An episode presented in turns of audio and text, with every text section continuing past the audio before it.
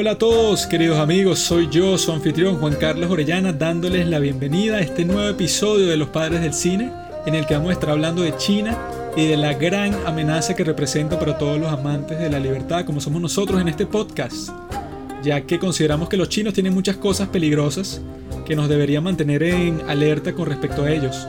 Por ejemplo, tienen un plan, literalmente un plan para dominar el mundo, que en el 2030 quieren ser los primeros en inteligencia artificial, quieren ser el país que más exporte, que pienso que ya lo son. Ya sus productos están en todo el mundo y su peso en el comercio internacional es grandísimo y nos hemos dado cuenta en esta pandemia.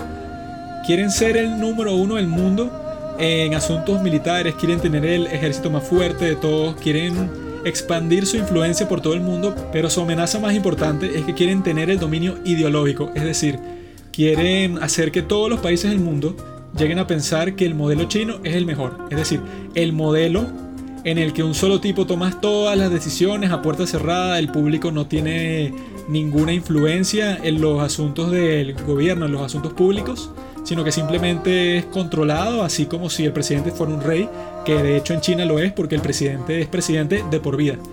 Entonces su objetivo geopolítico internacional es hacer que la democracia constitucional que nos ha llevado a una de las eras más luminosas de toda la historia humana, desde la Revolución Americana hasta nuestros tiempos, ha creado una prosperidad nunca antes vista en todos los campos sociales, progresos sociales increíbles, progresos económicos, progresos artísticos, todo lo que existe. Ellos quieren destruir todo ese legado para esparcir su modelo que se basa en eso, en la autoridad, en mantener a la gente encerrada, en mantener a la, gente sin agencia, en tenerlos básicamente como esclavos felices. Eso es lo que quiere lograr China. Y creo que todos debemos estar en alerta para impedirles a ellos que lo hagan. ¿Y cómo hacemos eso? Bueno, informándonos más que todo, porque en las noticias internacionales, por eso es que queríamos hacer un contraste en este podcast, lo que se encuentra es una concentración en Occidente. Es como si el Oriente estuviera en tinieblas, ¿no? Si Trump dice un comentario estúpido por Twitter, genera mucha más cobertura de prensa que cualquier cosa que haga el presidente de China, lo cual es escandaloso, porque en China literalmente hay campos de concentración. No solo para los musulmanes uigur, que están metidos en campos de concentración literales, sino para los habitantes del Tíbet, que actualmente hay 500.000 en campos de concentración. Yo no había escuchado nada de eso hasta hace poco y por eso es que me asustó bastante el hecho de que internacionalmente no se conozca casi nada sobre este tema y que había que lanzarlo al público. Esto siendo un podcast de cine, se preguntarán por qué estamos haciendo esto y no nos concentramos simplemente en la nueva película de Mulan, que si lo estamos haciendo, pronto vamos a sacar un en 15 sobre eso porque ya la vimos. Pero lo que hay que entender, que es una de las cosas que más me alarma a mí, es que si uno se pone a pensar cuál es el ambiente más fértil para cualquier arte, pero en este caso el cine, tiene que ser un sitio, un sitio en donde haya libertad, un sitio en donde te puedas expresar, un sitio en donde sabes que no te van a censurar tus ideas cuando las expreses, cuando las compartas con la gente, cuando generes una especie de perspectiva de vida única en tu película. No tiene sentido hacer eso si te la van a cortar completamente, que no te van a permitir que le hagas toda la distribución necesaria. Por eso es que en China el desarrollo cinematográfico es nulo. Y si uno se pone a ver en todos los sitios en donde menos hay libertad de todo tipo, el desarrollo cinematográfico que nos importa a nosotros muchísimo porque somos los padres del cine es nulo. Entonces si queremos luchar no solo contra las injusticias de todo el mundo, sino contra este, este, este obstáculo en el camino del desarrollo cinematográfico mundial, que como pueden ver en Corea está cerquísima de China y Corea del Sur es uno de los países con más libertad en todo sentido económica, social y tiene una industria cinematográfica increíble con miles de obras de arte y películas excelentes. Entonces, nosotros, aunque nuestro interés principal, supongo de todos los que escuchan este podcast con frecuencia, es el cine, tenemos eso, tenemos que entender que en nuestra cabeza tienen que caber muchas ideas que hagan posible el desarrollo de lo que más nos gusta y que si no estamos pendientes de todos estos sucesos, pues yo creo que ponemos en riesgo no solo la vida de millones de personas, sino el propio sentido y el propio derecho que tenemos todos para expresarnos como artistas y el derecho que tienen los cinéfilos en estar expuestos a cientos y miles de películas excelentes. Por lo que está haciendo ahorita China, hay muchísimos cineastas que nunca van a ver la luz del día porque están enterrados en esta máquina de propaganda y de censura. Entonces, por eso es que nos pareció muy importante hacer este episodio. Espero que les guste mucho y que sea una ola de, fuerza que, los llene de vigor para luchar contra esta nueva amenaza internacional y bon voyage amigos, disfruten.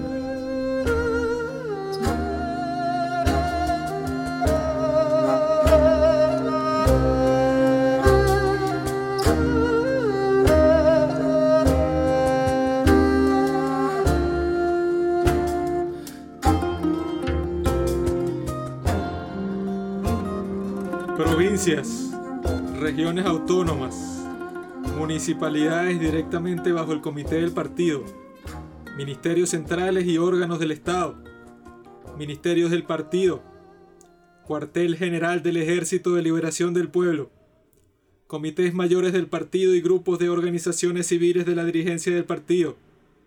Este aviso, comunicado sobre el estado actual de la esfera ideológica ha sido aprobado por la dirigencia central y como tal se les es distribuido. Por favor implementen con lujo de detalle sus sugerencias. 22 de abril de 2013.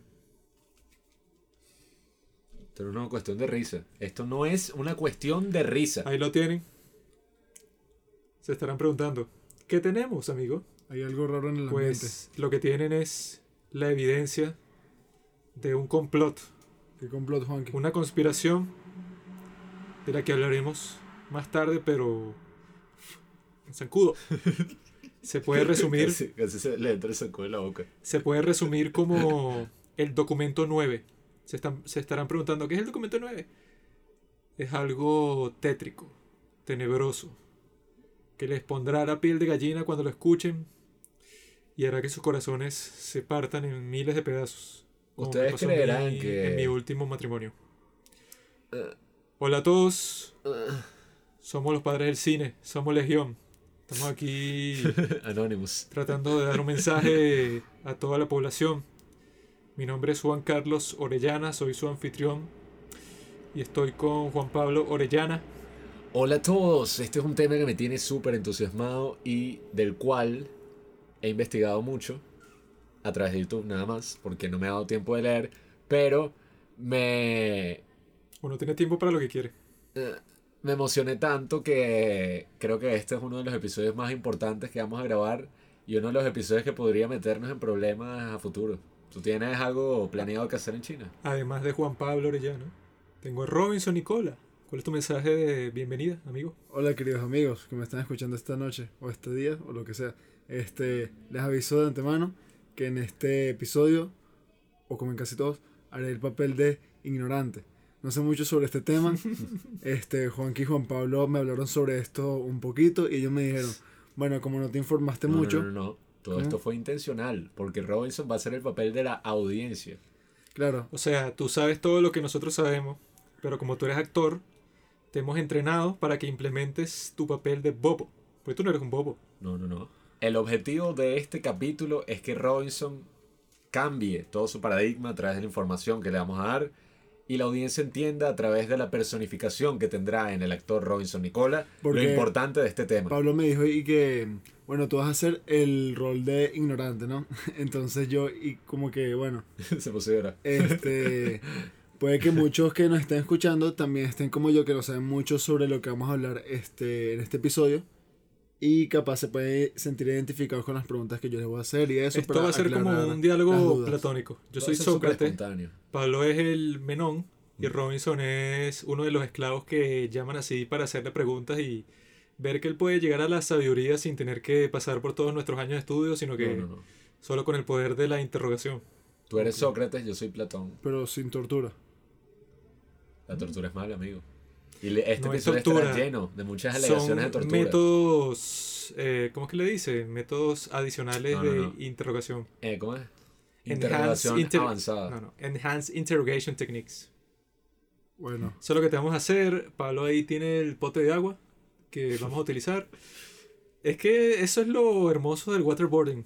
Necesitas, o sea, ¿quién fue el genio que se le ocurrió una franela? Que eso está en todas partes, todo el mundo usa franela un pote de agua y una silla.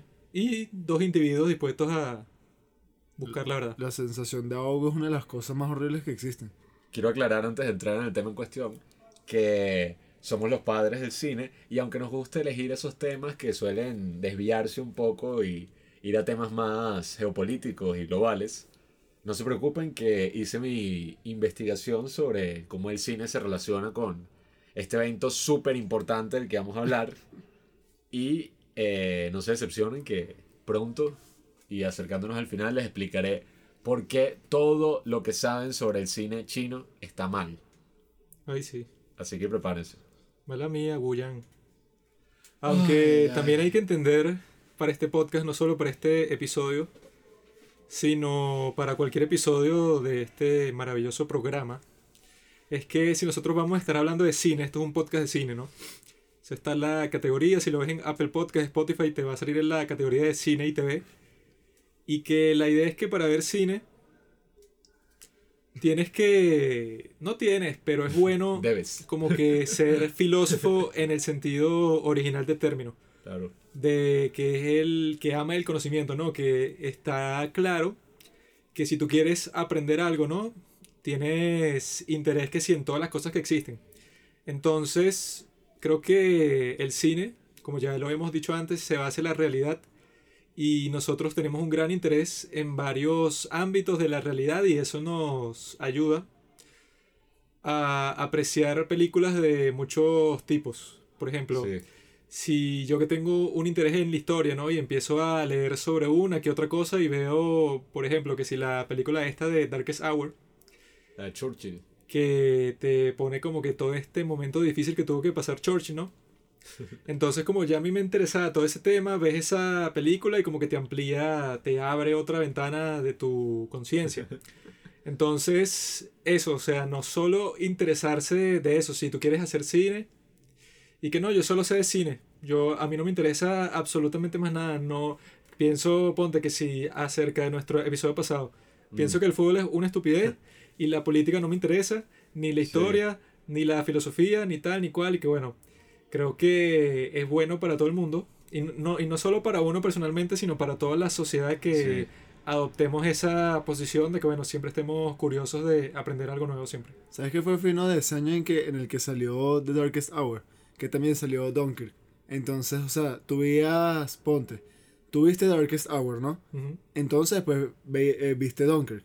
O al revés. Al o revés. sea, tú estás consciente de lo que está pasando como en la otra parte de, de, de ese, de todo ese suceso, ¿no? No, y- y- Yo cuando y- vi The Darkest Hour ya había visto Dunkerque, entonces Dunkirk, Dun- Dunkirk. Y Entonces, eso que no lo vio toda esa vaina- Churchill, o sea, Churchill Sí, así sí. que sí en su... Sí, eso lo en- menciona en la película y que sí, sí, van a morir como. Y que no, Dunkerque saca todos los lo hombres súper importantes, Lo recho es que como, lo recho es que Oye, como ya había visto Dunkerque, o sea, ya yo estaba como que yo estaba viendo así todo lo que estaba haciendo el Panagari y yo estaba como que mierda, en esa isla está pasando toda esa vaina como si fuera una secuela, una especie de no sé. Claro, es como que estás así con una, un punto de vista de águila, que estás viendo Sí. todo lo que está pasando al No, y- mismo tiempo, un Ajá. punto de vista que nadie tiene. El cine y los buenos cineastas y los buenos artistas toman referencia de todo lo que les rodea. Por eso es que a veces es común que los cineastas estudien filosofía, como estamos estudiando Juan y yo. Que Wes Anderson estudió filosofía, Cuarón, bueno, no se graduó, pero estuvo estudiando filosofía. Y es porque es eso. Pues, Como te va a algo- pasar a ti, Iván. Prácticamente. Tampoco te vas a graduar, pero lo vas a poder decir así, que bueno, yo también... A Juan que le quedó yo, un yo año. creo, yo creo que eso va a pasar. Un añito le queda a Juanqui. Yo creo que queda un año. ¿Cuánto te queda? Menos. Segundos. ¿Qué? Yo estaba a punto de graduarme, estaba subiendo las escaleras para que me dieran el título Ok. y sonó una alarma que... Y yo, berro. Entonces, eh, o sea, la mano de la rectora me está dando el Sí, papelito ese y la mía estaban a punto de tocarse. Sonó la alarma y todos dijeron cuarentena. Llegaron los del ejército, nos sacaron a todos para el coño. Eso Se es lo que echó iba a la decir, garra. weón, eso es lo que iba a decir. Se llevaron mi título y toda la vaina y yo dije, bueno, tendré que esperar, ¿qué coño? ¿Sabes quién es Juanqui? ¿Sabes al bicho ese que le cae como una media, creo Sí, que en la sí. espalda? Y le pelan todo ese. Todo ese pelaje. Fue lo que dijo Robinson, que el cine, bueno, tienes un montón de perspectivas, o sea, te permite ver como que en Enter the Void, que tra- transportas tu alma a, un millón de sitios distintos y vas viendo cosas que normalmente no tendrías ni la menor idea. Y que en cuanto a eso, si a ti te interesa la realidad en general y tienes un arte que la estudia desde todos los ángulos posibles del mundo y de la manera más directa de todas, entonces creo que esa es la razón principal por la que a nosotros nos interesa tanto eso como tema para un podcast en general. El tema del día de hoy es algo muy importante para todos nuestros oyentes. Porque con todas las cosas que están pasando en el mundo actualmente, la pandemia, todo el mundo encerrado, está decepcionado. todo el mundo concentrado de, de cosas que parecen importantes a nivel local, cuando la amenaza real no es la que todo el mundo suele creer que es, por ejemplo, Trump, o el racismo insti- institucional, o el, Está dando duro, está dando duro. cualquier cosa que uno pueda decir que no, bueno, es lo que va a terminar con la libertad, o como dicen Mm. siempre, que el fascismo ahí viene porque Trump es un autoritario y es exactamente igual a Chávez y Mm. exactamente igual a Hitler, o sea, Trump es una colección así de todas las peores personas de la historia. Cuando el enemigo real se encuentra, como siempre, al, hombres. al este de la Tierra. Porque el sol sale por el este, ¿no? Pero el sol salió. El sol salió hace mucho tiempo, ¿verdad? En esta tierra. Al este de la Tierra. El sol sale por, por el este, ¿no? El sol Solo salió. sale por el norte. Bueno, El sol sale por el este y se oculta por el oeste. El sol este, pues. salió en esta tierra hace incalculables siglos, ¿verdad? Por lo tanto, sale por el este y en el momento de la historia que estamos hoy está en el oeste. Lo que quiere decir, De hecho es astrólogo. lo, lo que quiere decir que el este en estos momentos se, se encuentra a oscuras. Y de la oscuridad es que vienen todos los peligros Mordor. de la humanidad porque uno no los no los conoce, Yeah, están ahí. Mikey, ¿cómo te enteraste de todo este tema? No, estudiando las estrellas. y que como el sol bajó por el este. Me lo dijo la Están luna. bajo sombras, oeste. entonces es muy peligroso porque uno no puede observar sus movimientos a simple vista, sino que tienes que verlos así como que con una linterna. Parece que estoy hablando de unos duendes. Una La linterna del conocimiento, que es la que te permite percibir estas, estos duendes que se, que se ocultan en las tinieblas. Ya todo que dejar de escuchar y que estos bichos van a hablar de la invasión alienígena. Una vez Entonces, a nuestros oyentes como que más Fieles. perceptivos ya se habrán dado cuenta de que de qué es lo que estoy hablando, que es de la amenaza roja. Y no es Rusia, sino la República Popular China, Ay, papá. presidida por el comandante generalísimo Xi Jinping, el cual es un tipo muy inteligente al parecer. Y que resurgió de las cenizas de la revolución cultural de Mao, ya que su padre era uno de los principales funcionarios ahí y él era uno de los príncipes rojos. ¿Vas a contar la historia no? de Xi Jinping? Relájate. Los príncipes rojos eran los tipos que ajá, eran los hijos de los funcionarios más importantes, ¿no? Los que vivían incluso en el palacio, en la ciudad prohibida. Entonces cuando empezó la, re- la revolución cultural, que fue cuando Mao dijo y que bueno, vamos a lanzar todo por la ventana porque, no sé, El ¿qué le dije? maldito socialista. Entonces el tipo volvió mierda todo.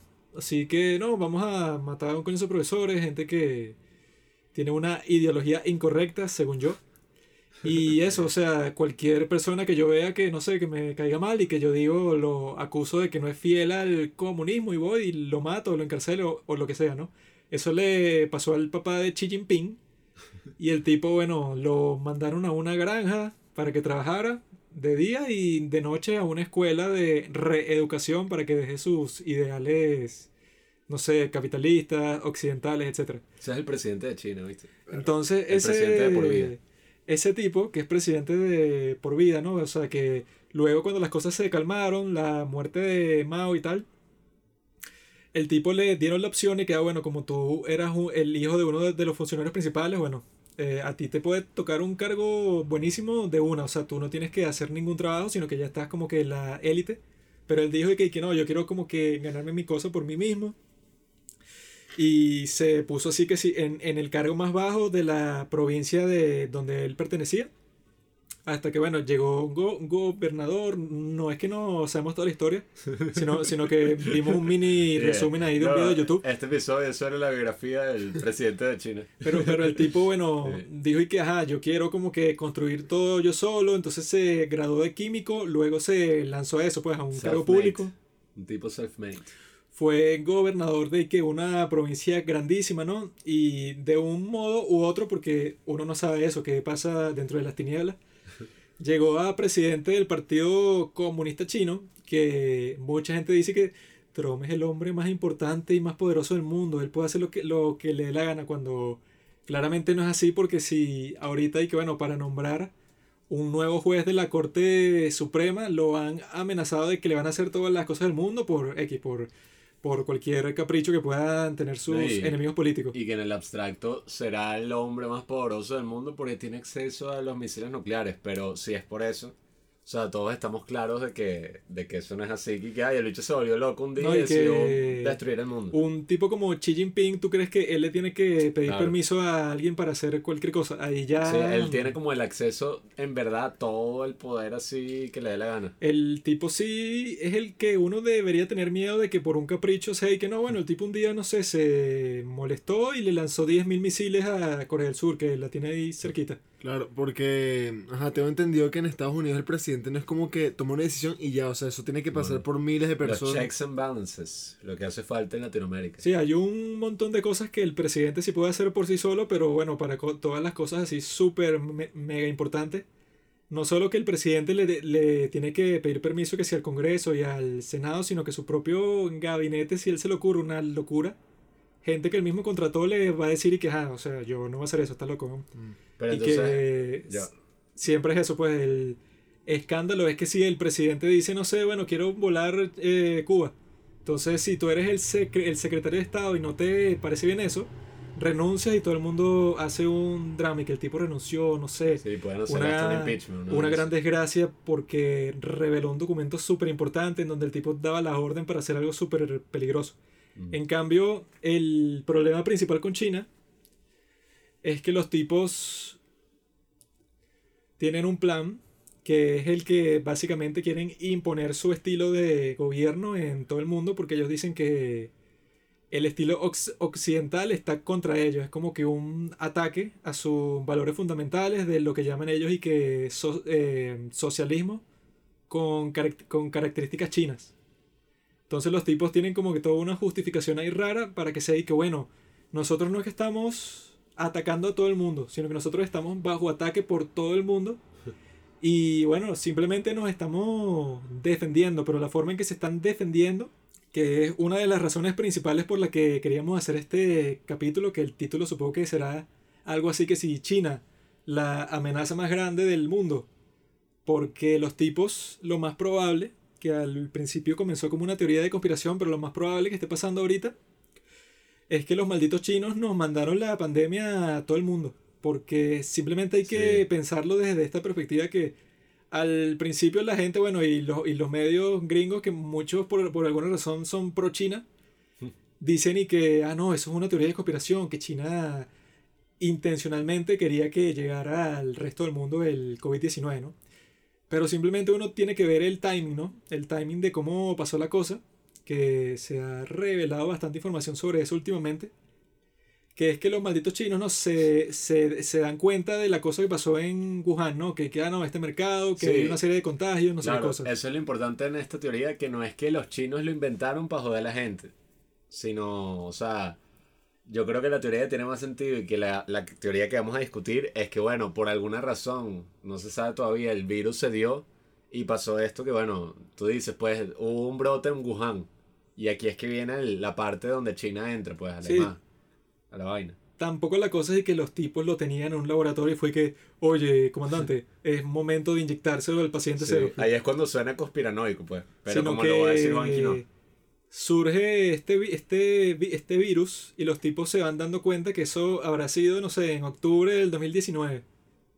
Se van dando cuenta y que coño, esta vaina es súper contagiosa.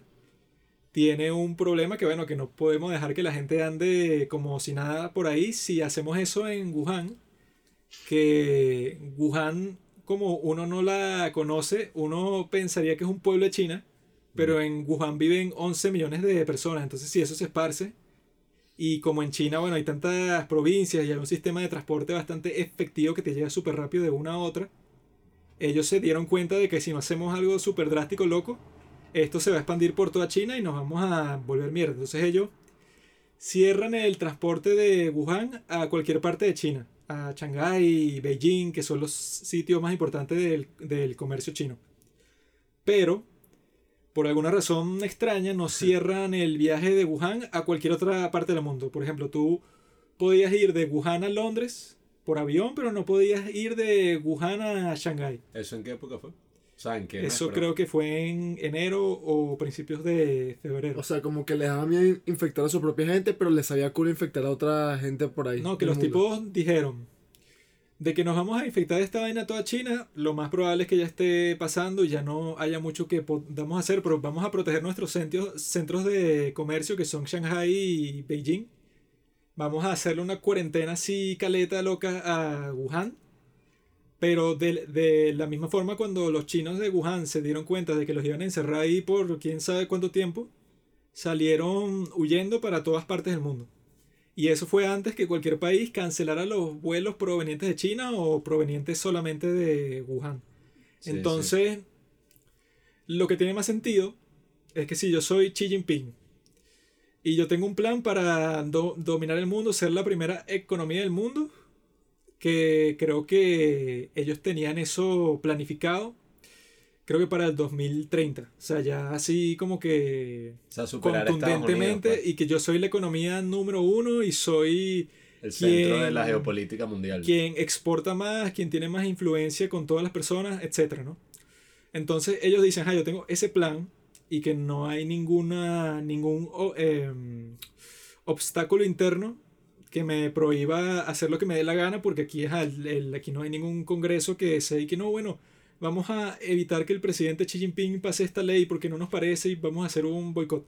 Eso no existe en China, sino que, bueno, si el ejecutivo tiene un ob- objetivo, tiene que estar claro que se va a cumplir, ¿no? Entonces, él con eso en mente, y que bueno, sí, ya se sabe que ese tipo le sabe mierda el resto de su país y tiene a un gentío en campos de concentración, a los uigurs no y a los tibetanos, ¿no? Ese es un tipo que, bueno, que nadie puede decir que no, pero él seguro pensaría que, ay, pero hay gente inocente que puede Bueno, morir es que por mis acciones. A, a mí me gustaría un poco el contexto de toda la vaina para que se entienda cómo no es una teoría tan conspiranoica Ya. como lo quieren hacer. Falta decir el último, el último punto ahí, que O sea, porque que si, no, los campos de tal. si eso, o sea, si es verdad que el tipo es eso, le sabe a mierda cualquier derecho humano, pues cualquier cosa que uno a una persona normal son cosas que sí calcula cuando va a tomar una decisión.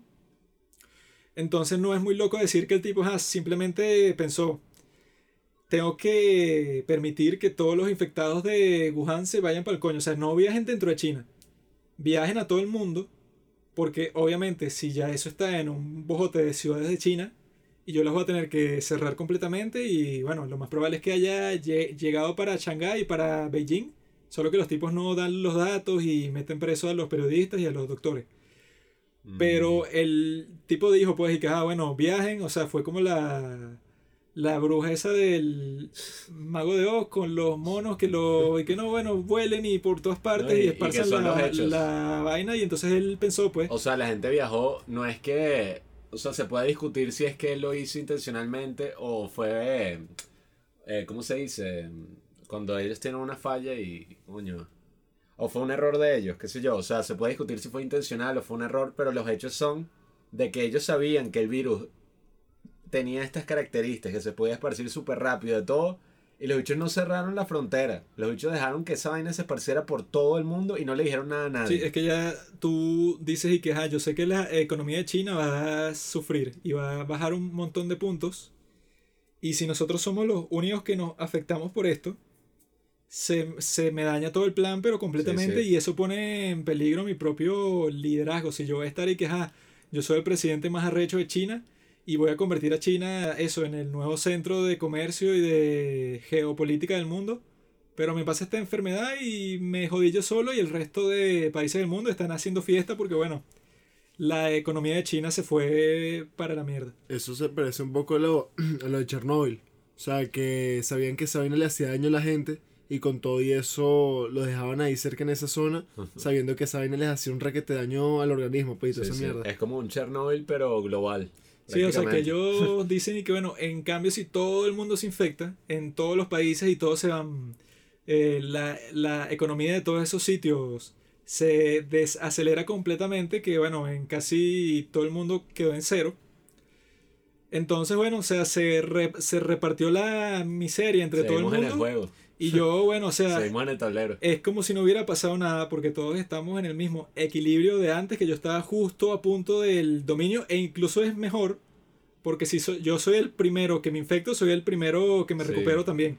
Claro. Entonces solo tengo que esperar a que los demás se jodan y cuando los demás estén do- donde yo estoy ahorita, es que me van a necesitar a mí más que nunca porque ya yo voy a estar con una economía que está en marcha, mientras los demás ahora que están es- empezando a experimentar todos los efectos del virus y que los demás sitios no puedes hacer las malandrerías de China y que no, yo cierro todo por el tiempo que me dé la gana y si encuentro a alguien afuera lo Bueno. meto preso. Eso, eso es lo que ahora quiero explicar porque puedo que suene un poco atorado, pero es que después de ver todos esos videos estoy como tan y que, ¿qué?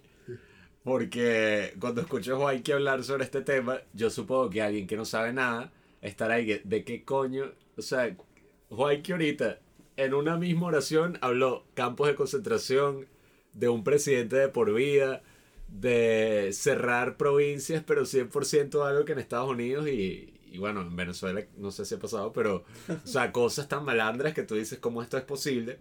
Y bueno, Robinson, quiero un poco, que no, como no pudiste ver esos videos que te recomendé, no es muy difícil, gente. Hay muchos videos arrechos en YouTube que hablan sobre este tema y básicamente me formé ahí porque son videos que hablan sobre ciertos libros, o sea, y si te interesa es como con las películas. O sea, después lees los libros que ellos investigaron y así. Pero cuando a mí me dicen China, lo que yo me imaginaba, o sea, lo primero que se me venía en la mente era, bueno, la ropa esta, ¿sabes? Estos vestidos chinos así que están como de moda, que son de seda, todas estas vainas así que si Kung Fu, la comida china, hay un Disney en China, todas estas películas chinas, entre comillas. Y como que todo a mí esto... se me viene de la mente la porcelana de la dinastía Ming. Sí, o sea, como el jarrón vainas de ese estilo. que yo rompí mientras el terremoto del 69. Y hay algo importante que es que la gente en verdad no está muy interesada por todo el tema de China porque lo ve como tú lo ves. Como y que, bueno, yo no me imagino esa mierda ni siquiera. O sea, es algo demasiado lejano que no creo que me vaya a afectar. O sea, porque cuando te dicen China, tú lo único, la única relación que tú podrías tener con China, eh, o lo que piensas tú que podrías tener con China, es que todos los productos que tú usas son hechos en China. Tú no tienes una relación con China, pero China tiene una relación contigo que quiere Sí, dominar tu mente y, Y, dominar y tu eso es lo cerebro, más importante. O sea, tus valores. Yo al investigar de esto, todo, todo vino porque yo me acuerdo que estaba con unos compañeros en la universidad y empezamos a hablar de distintas cosas, de las noticias del mundo, y yo dije que no, eh, yo creo que lo que me tiene más impactado ahorita son los campos de concentración en China. Y todo el mundo se cagó de la risa y se empezó a burlar de mí. Y que, ay, que qué, qué es eso, ¿cómo que campos de concentración? Estás loco, weón. Y yo dije, marico, literalmente existen decenas de campos de concentración en China. Y todo el mundo burlándose, weón. Todos y que, qué idiota, marico. ¿Dónde leíste eso tú, weón? Yo nunca he visto una noticia sobre eso. ¿Estás loco? Es que probablemente al igual que yo sean ignorantes sobre el tema. no, no, ojo. Tú eres ignorante sobre el tema como cientos y miles es de personas. ajá, pero- pero eso no... Otra cosa es que si tú, si tú no sabes, dices y que, ah, bueno, ¿qué? No hay que, claro que no, que va a haber campos de concentración No, y- y, que y no, yo creo si- que eso si es ni tienes fabricado. idea, O sea, el que no sabe, él no es el estúpido, sino tú. Que, o sea, O sea, todo el mundo creía que yo estaba mintiendo porque nadie se podía imaginar el hecho de que existan campos de concentración en el 2020. No, y no solo eso, sino que entre tus compañeritos hay unos cuantos Sí, hay- hay unos cuantos que ahí. si escuchan la palabra china y que, ¿qué? ¿El mejor país del mundo? "Ah". Sí, eh, pero esa es la cuestión, o sea, ¿qué es lo más importante en las noticias actualmente? Que Donald Trump hizo esto, o bueno, en Estados Unidos pues, pero en Venezuela ya llega a puntos súper ridículos que son, bueno, cuestiones básicas, que la comida, que tal, que lo otro, pero geopolíticamente las noticias siempre se basan en cosas así, ¿sabes? Que si este dictador en este país hizo esto, o esto tal, pero como que esa visión globalista, que eso es lo que me preocupa, eh, este plan súper loco que tiene China no está en las noticias así. Ahorita es que está medio entrando así como a la conversación y por eso es que lo traemos ahorita a la conversación. Pero para contarte rápidamente, vimos varios videos de YouTube, hay uno que dura una hora, que es arrechísimo y te cuenta toda la historia de China desde... O sea, China es literalmente Desde el inicio. el imperio que ha durado más en toda la historia. O sea, más que los romanos, más que, que todos los imperios que tú conozcas, el imperio otomano, el imperio tal. ¿Sabes desde cuándo estaba el imperio chino? ¿Desde cuándo, Juan Pablo? 1300 antes de Cristo. No, huevo. O sea, en 1300 antes de Cristo, por ahí, ya estaba el imperio chino como tal. Y eso siguió como hasta, ¿qué? 1800. Creo que lo que 1700. dicen es 1911, que no sé qué, Ah, bueno, qué claro. fue O lo sea, que el- pasó, pero como que hubo una constitución, una cosa ahí, Échale bola, que ya Miles de años. dejaron el atrás imperio. el gobierno imperial, pero todo ese tiempo sí fue ahí que el hijo del hijo del hijo del hijo de no sé Sí. quién es el que está ahorita al mando. Y, y lo que pasaba con estas vainas imperiales es que ellos eran el centro del mundo. O sea, literalmente. O sea, antes como ellos tenían las vainas más valiosas para exportar, que eran seda, porcelana, especias, cosas así, todos los, todos los imperios del mundo se arrodillaban ante el emperador chino para que les diera lo, para que pudieran hacer tratos, pues comercio. ¿Qué pasa? Que a medida que pasan los años, eh, mira el mundo en que vivimos, que todos están y que China es el país más importante del mundo. Que si yo ni me imagino como tú, ¿qué coño China? Tú lo podrás conocer. Más importante como- del mundo, no, más peligroso. Sí, bueno, pero tú lo podrás conocer como, bueno, eh, nada, murió el imperio, pasaron otras cosas, Estados Unidos llegó al poder, Segunda Guerra Mundial, Primera Guerra Mundial, Segunda Guerra Mundial, tal. ¿Sabes cómo lo conocen ellos? Los 100 años de humillación. ¿Quién los conoce así? Los, Los chinos. Verga. O sea, para los chinos, estos 100 años de progreso humano, donde se ha globalizado la economía, donde todo el mundo tiene cosas, mira, esto es de Estados Unidos, esto es de tal. Eso yo creo que esos son del siglo XVIII, no mentira, siglo XIX, pero que sí, desde 1800, que sí, 40 hasta 1940, porque es que sí, Bueno, o, o de 1850 hasta, hasta 1950, porque fue toda la bueno, ahorita no creo que esté muy humillado. en que fue verdad, de pero- que, bueno, que los tipos tuvieron problemas con todo el mundo, Lo que pasó básicamente fue eso. pero que justo después de eso ya a ellos les encantó la parte en donde sí pudieron ser súper Sí, mega bueno, comunistas. pues. Exacto, después de que llegó Mao y todo este pedo, que bueno, en verdad lo que pasó es que eh, se volvieron mierda en esos 100 años y todo este mega imperio que China es la vaina más importante, se redujo hasta un punto en que nadie le importaba a China. O sea, ya habían otros lugares donde podía sacar recursos. América, todo un continente completo. O sea, muchos lugares más China perdió relevancia hasta el punto de cuando llegó 1940, por ahí, que fue que pasó toda esta vaina que llegó Mao, que es uno de los mayores dictadores. Yo creo que es hasta peor que Hitler. En, en el número de muertos, creo que supera por millones los números de muertos de Hitler. Y llega Mao, ¿no? Hace una revolución que es comunista con los valores de Marx. No es que es una cosa y que, como ellos dicen, y no, es que nuestra cultura china, tal. O sea, llegó este carajo con todos estos valores comunistas, cambió todo y creó estas cosas de las que Juanqui habla, que son de las peores tragedias y genocidios que han ocurrido en la historia. O sea, Mao hizo una política que se llama el gran salto adelante, donde trató de modernizar China, ¿no? Porque China era una mierda toda rural, o sea, era la vaina más rural del mundo. Y el bicho lo que se le ocurrió fue matar de hambre con sus políticas a millones y millones de campesinos. O sea, mató... Pero eso fue sin querer queriendo. No, bueno, pero de que la cagó, la cagó. O sea, así el bicho. Ay, yo creí que esto iba a funcionar. O sea, la cagó de todas las formas posibles. El asunto con ese es que el tipo, dándosela de que no, bueno, nuestra forma de hacer las cosas es cien mil veces mejor.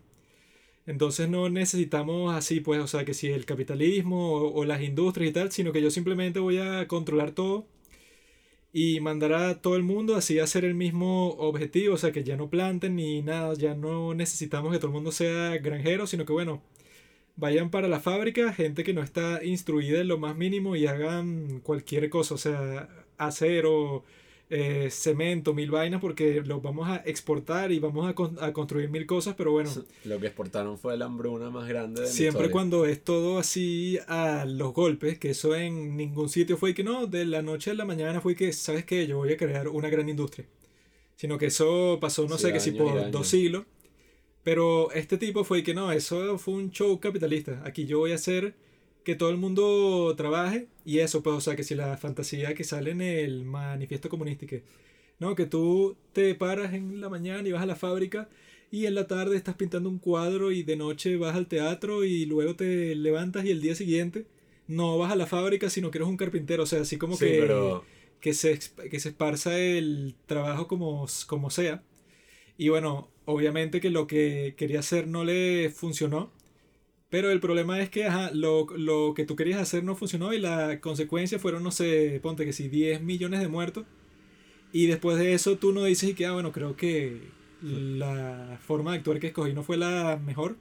Sino que no, toda esa gente murió, pero, o sea, eso no tiene nada que ver con, con lo que yo hice. Son como que, no sé, me, me sabotearon las potencias oc- occidentales. Si no fuera Sí, por eso, Es que el hijo de puta este en la perfección. no le bastó con matar a toda esa gente, sino que después salió con la revolución cultural. Donde él escribió su libro de mierda, que, que el libro rojo de Mao. Y era la vaina, pero más bestia que te imagines. O sea, las peores escenas así catastróficas que te puedas imaginar donde tú ibas en el autobús y te decían, mira, Robinson, recita el verso tal del manifiesto comunista. Perdón, del, del libro rojo de Mao. Y tú dices, ah, no, no lo sé. Marico, te bajaban del autobús, te caían a coñazos, te empezaban a humillar en público, así que, hijo de puta, tal. La, en la revolución esta cultural, las iglesias las quemaron. O sea, cambiaron todo por imágenes de Mao. Y Como que si fuera un dios. punto que, bueno, si tú eres un profesor que dices y que, no sé, tú estás dando la clase sobre libertad occidental y que sobre, no sé, la guerra de independencia de los Estados Unidos, ya solo por eso vas preso. Porque no es y que, ah, mira, este tipo está dando una clase de historia, sino que no, tú estás dando esa clase de historia, pero porque quieres que la gente empiece a ver a Estados Unidos como lo mejor y que entonces nos quieran derrocar porque van a pensar que necesitan una, una democracia y eso va a ser todo culpa tuya. Así que vas preso, campo de, campo de concentración O y todo. sea, los bichos prácticamente jodieron todo así, pero a lo bestia, ¿no? Y ya llega un punto donde China era Corea del Norte. O sea, la idea que tú tienes de Corea del Norte hoy era China cuando estaba vivo Mao. Pues, No, o sea, que- Mao era Kim Jong-un. Y que Igualito. lo extraño es que no, es que no fue que, ah, bueno, no sé, vamos a preservar nuestra cultura china y hacer que todas las demás se vayan para la mierda. O sea, no quiero nada occidental aquí, sino, no sé, les vamos a dar es la historia del, del emperador Chan del año 1000. Sino que fue que no, o sea, incluso todos esos años de la antigüedad de China, en donde China era el poder más grande de todos, esos también vamos a pintarlos como un crimen, porque bueno, era solo que si la élite que gobernaba Sí. mientras el pueblo se está muriendo de hambre algo- en, la- en las granjas, así que bueno, vamos a, de- a destruir eso, no solo las iglesias cristianas o no sé, cosas, sino todo, absolu- absolutamente todo del legado del país en sí, pues todo, lo que, que tenga que ver de- con budismo, no sé, cualquier cosa, destruyan todos los ídolos, destruyan eh, eh, estatuas de los emperadores, quemen los libros, o sea, fue una destrucción de todo lo que no fuera comunista. Yo creo que, o sea, capaz en China como que la gente, o sea, o por lo menos los jóvenes, no sé, como que no están tan conscientes como nosotros de la situación de mierda de su país. Porque si allá, o sea, eliminan todo lo que pertenezca a otra parte del mundo y solo hay información No, sobre bueno, esa mierda ojo, que ellos Eso quieren era, eso era en, los, en los años de Mao que estaban aislados como Norcorea. Ok. Lo importante en esta historia y la razón por la que tú no piensas en China como piensas de Corea del Norte, o sea, pero tú si te da la gana, bueno, no sé si después de este episodio nos dejarán, pero si te da la gana puedes agarrar un avión y viajar a Disney China.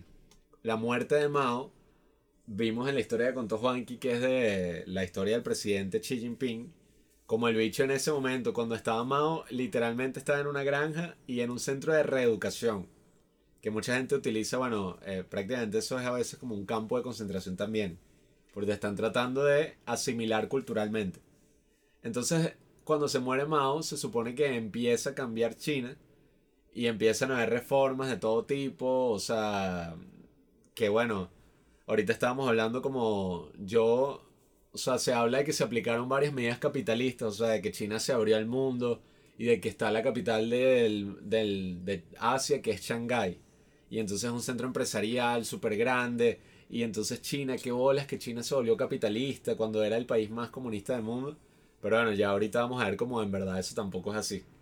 Sino, sino que fue eso, pues decidieron como abrirse ya Eh, no tanto ideológicamente, sino más en sentidos prácticos, pues como bueno, ya, vamos a dejar la huevonada de, de cerrarnos como país y vamos a abrirnos al mundo. Vainas pues. tan simples como ir al cine y ver una película hecha. Vamos a empezar a exportar cosas de todo el mundo, a hacerle productos a otras compañías, a traer un coñazo de inversión extranjera a. China. Pero a lo que me refiero es, o sea, en algún momento China no tenía otra cosa que era el entretenimiento de ese país, las cosas que solo consumía ese país como para No, no.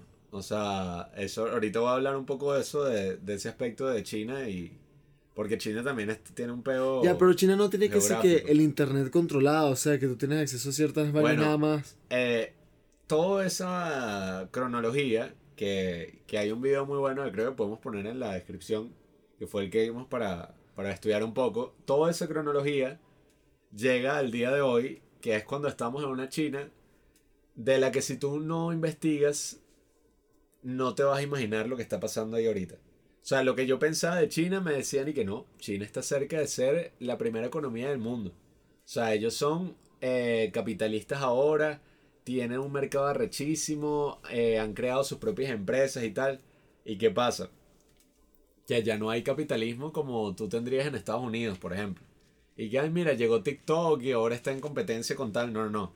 Allá no hay competencia un coño en el sentido de que allá no hay Google, allá no hay YouTube, allá no hay WhatsApp. O sea, puedes acceder con un VPN y eso es una ofensa que puedes ir hasta preso.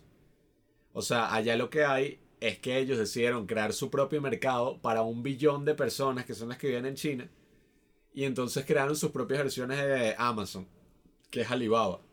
Su propia Mm, versión de. YouTube, su propia versión de, no sé, de WhatsApp, de todo. Y esas versiones las controla indirectamente, Ya. pues, hasta directamente Que- el gobierno que sea, chino. eh, que ese Alibaba, ¿no? Ese no es el tipo este que siempre parece que si videos motivacionales que si Sí, Jack, sí. Jack Ma, ¿no? Sí, sí, es ese bicho. Mm, Y lo que mucha gente no sabe es que las empresas chinas tienen que, que jurar lealtad al Partido Comunista Chino. O sea, que eso no pasa, no sé si pasa en Corea del Norte, porque creo que ya no hay casi que empresas, pero tú te imaginas algo así en Estados Unidos. Pero- o sea, y que Apple tiene que jurar lealtad al Partido Republicano. Eso pasa con Trump. Eso fue una política. Escuchen, pero no creen que de alguna manera, o sea, para el chino debe ser algo así como, no sé, el niñito de Room, que su mundo es esa habitación, porque nunca ha visto más, más nada. O sea, eso es lo único que existe y para ti eso es lo normal y como deben ser las cosas, pues. Yo Porque creo no que es tiene- ahora está más Porque no, complejo tienes, que eso. porque no tienes como un marco de comparación de Yo cómo creo que es las mucho más complejo de eso, porque sitio, pues. quizás en Corea del Norte sí se aplique más eso, pues. Mm. Pero aquí me parece más complejo en el sentido de que, bueno, muchos chinos, eso, o sea, en todas partes del mundo hay un restaurante chino. O sea, no es como que los hechos estén así encerrados en el país y tal. No, y que, ajá, o sea, ellos tienen el internet limitado, pero ellos pueden Sí. buscar lo que les dé la gana con tal que no sea eso, pues, y que cómo fue la masacre de la plaza de Tiananmen. Sino que los tipos, bueno, o sea, te censuran un montón de cosas, o sea, si tú quieres buscar, no sé, cosas que, páginas que sean contra el comunismo o cualquier cosa de ese estilo.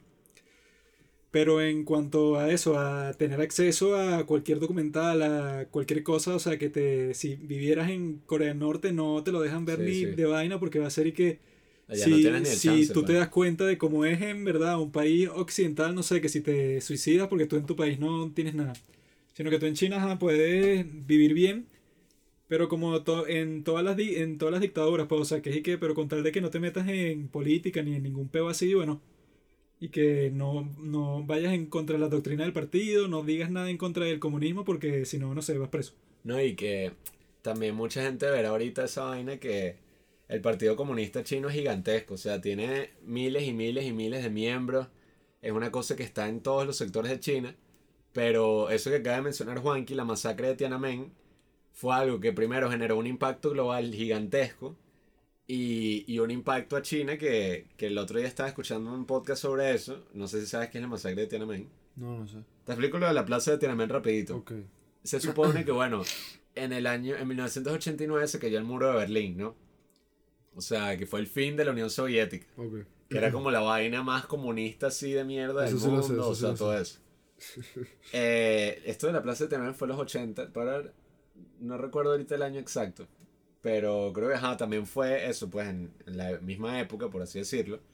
Y ya la gente estaba buscando como una especie de cambio, ¿no? O sea, a, a cómo habían sido las cosas siempre. Después de la muerte de Mao hubo un pocotón de reformas, pero ya como que los estudiantes estaban tratando de generar un cambio. Y ni siquiera un cambio de, mira, ya no vamos a ser así socialistas, ya no vamos a hacer tal, sino que querían que hubiera un sistema como más democrático. Entonces todos los estudiantes de la universidad de élite, que eran básicamente los hijos así de todos los tipos altos funcionarios de- del partido este, estaban con uno de los funcionarios del partido también que estaba buscando esas reformas. Y estaba como abogando como sí, deberíamos cambiar, debería, China debería ir hacia otro rumbo, debería abrirse más, ser más democrático y tal. ¿Qué pasa? Que este carajo se muere. O sea, porque ya estaba viejo, no sé qué coño le dio un infarto y se muere. Y deciden hacer un entierro, o sea, hacerle como un homenaje en la plaza, en la plaza de Tiananmen. Y empieza a ir un pocotón de gente, todos los estudiantes, y que no, se murió nuestro mayor aliado en el, dentro del partido, tenemos que igual seguir tratando de que haya un cambio, de que, las, de que haya más democracia, ¿sabes? Cosas así. Y la gente se empezó a reunir en la plaza de Tiananmen, hasta el punto que se volvió una vaina donde había millones de personas. O sea, una vaina tan masiva que estaba lleno y lleno de gente. Y aquí, y había un pocotón de eso, pues gente, prensa, prensa extranjera, gente documentando que decía que, verga, mira, o sea, se viene algo en China tan arrecho que esto puede cambiar todo, o sea, mira, eh, o sea, eso, esta época de grandes cambios como lo de la Unión Soviética y tal, la gente creía que, bueno, todo está cambiando tan arrecho que hasta China podría cambiar de verdad, o sea, profundamente de una vez por todas. Y el gobierno, tratando, bueno, viendo que las cosas se le estaban saliendo de las manos, decidió mandar a los militares a que dispararan contra la gente. Y que está esta imagen que supongo que la has visto, que son todos estos tanques que vienen y hay un tipo parado parando todos los tanques, ¿no? Nadie sabe quién es ese tipo, nadie sabe si está vivo, o sea... Incluso el hecho de que eso se haya grabado fue un pedo así... Algunos dicen loco. que era Xi Jinping. Pero no, no. Pero mandaron todos los tanques, ¿no? Empezaron a disparar contra la gente y por algo se llama la masacre de Tiananmen y no la marcha de Tiananmen que liberó China. O sea, se generó una mega masacre donde ni siquiera se sabe cuántos muertos hubo. Pero, o sea, fue una cosa que empezaron a disparar contra miles y miles de personas, así, metralletas, armas de guerra. Los tanques empezaban a llevarse a la gente por adelante, a aplastarlas así, los tanques pasaban sobre la gente, le disparaban a la gente así en los tejados, cientos y cientos de esos desaparecidos, presos, miles y miles de muertos. Y el gobierno chino no dice ni asume que eso pasó. O sea, ellos actúan como si eso nunca hubiera pasado. Mierda. O sea, por eso es que si tú mencionas eso en TikTok es como verga. O sea, como TikTok tiene lealtad al Partido Comunista de China, y eso no es ningún secreto ni ninguna conspiración, es así. eh, no puedes hablar de esos temas, son temas muy sensibles. Pero eso, o sea, allá ellos literalmente ni reconocen la existencia de la masacre de Tiananmen. O sea, la vaina fue tan fuerte que aplanó todas esas ansias de cambio y fue como, no, mira, o sea, esto es lo que pasa cuando la gente quiere cambiar y el gobierno usa toda la fuerza, todo, porque están disparando armas de guerra contra los ciudadanos. O sea, no es que hay gas lacrimógeno, tal, no, o sea, metralletas así contra gente desarmada. O sea, y eso, o sea, mataron jóvenes, eh, un pocotón de gente así, dicen que las imágenes eran horripilantes y todo eso el gobierno se encargó de destruir todas esas imágenes, o sea, de agarrar todo, sacaron a todos los periodistas que estaban ahí, o sea, todo. Y que eso, o sea, eso mismo no funcionó porque hay mil fotos y mil Mm. videos y mil cosas que es de lo que están diciendo, ah, tú puedes tratar de, no, yo voy a censurar todo y voy a quemar todo esto, pero siempre se te va a esca- escapar algo que es lo que le prueba a todo el mundo que tú eres un enfermo. Nunca, va- no- nunca va a ser y que no, de todos los periodistas, ninguno tomó ninguna foto, ninguno vio nada porque tú los mandaste a todos para su casa justo en el mismo momento. Sino que ahí se terminaron fil- filtrando un montón de vainas y se enteró todo el mundo que los tipos, bueno, había matado un montón de gente el, el mismo día. Eso fue un escándalo así globalmente, pues, o sea, que to- por todos los noticieros del mundo hablando de eso.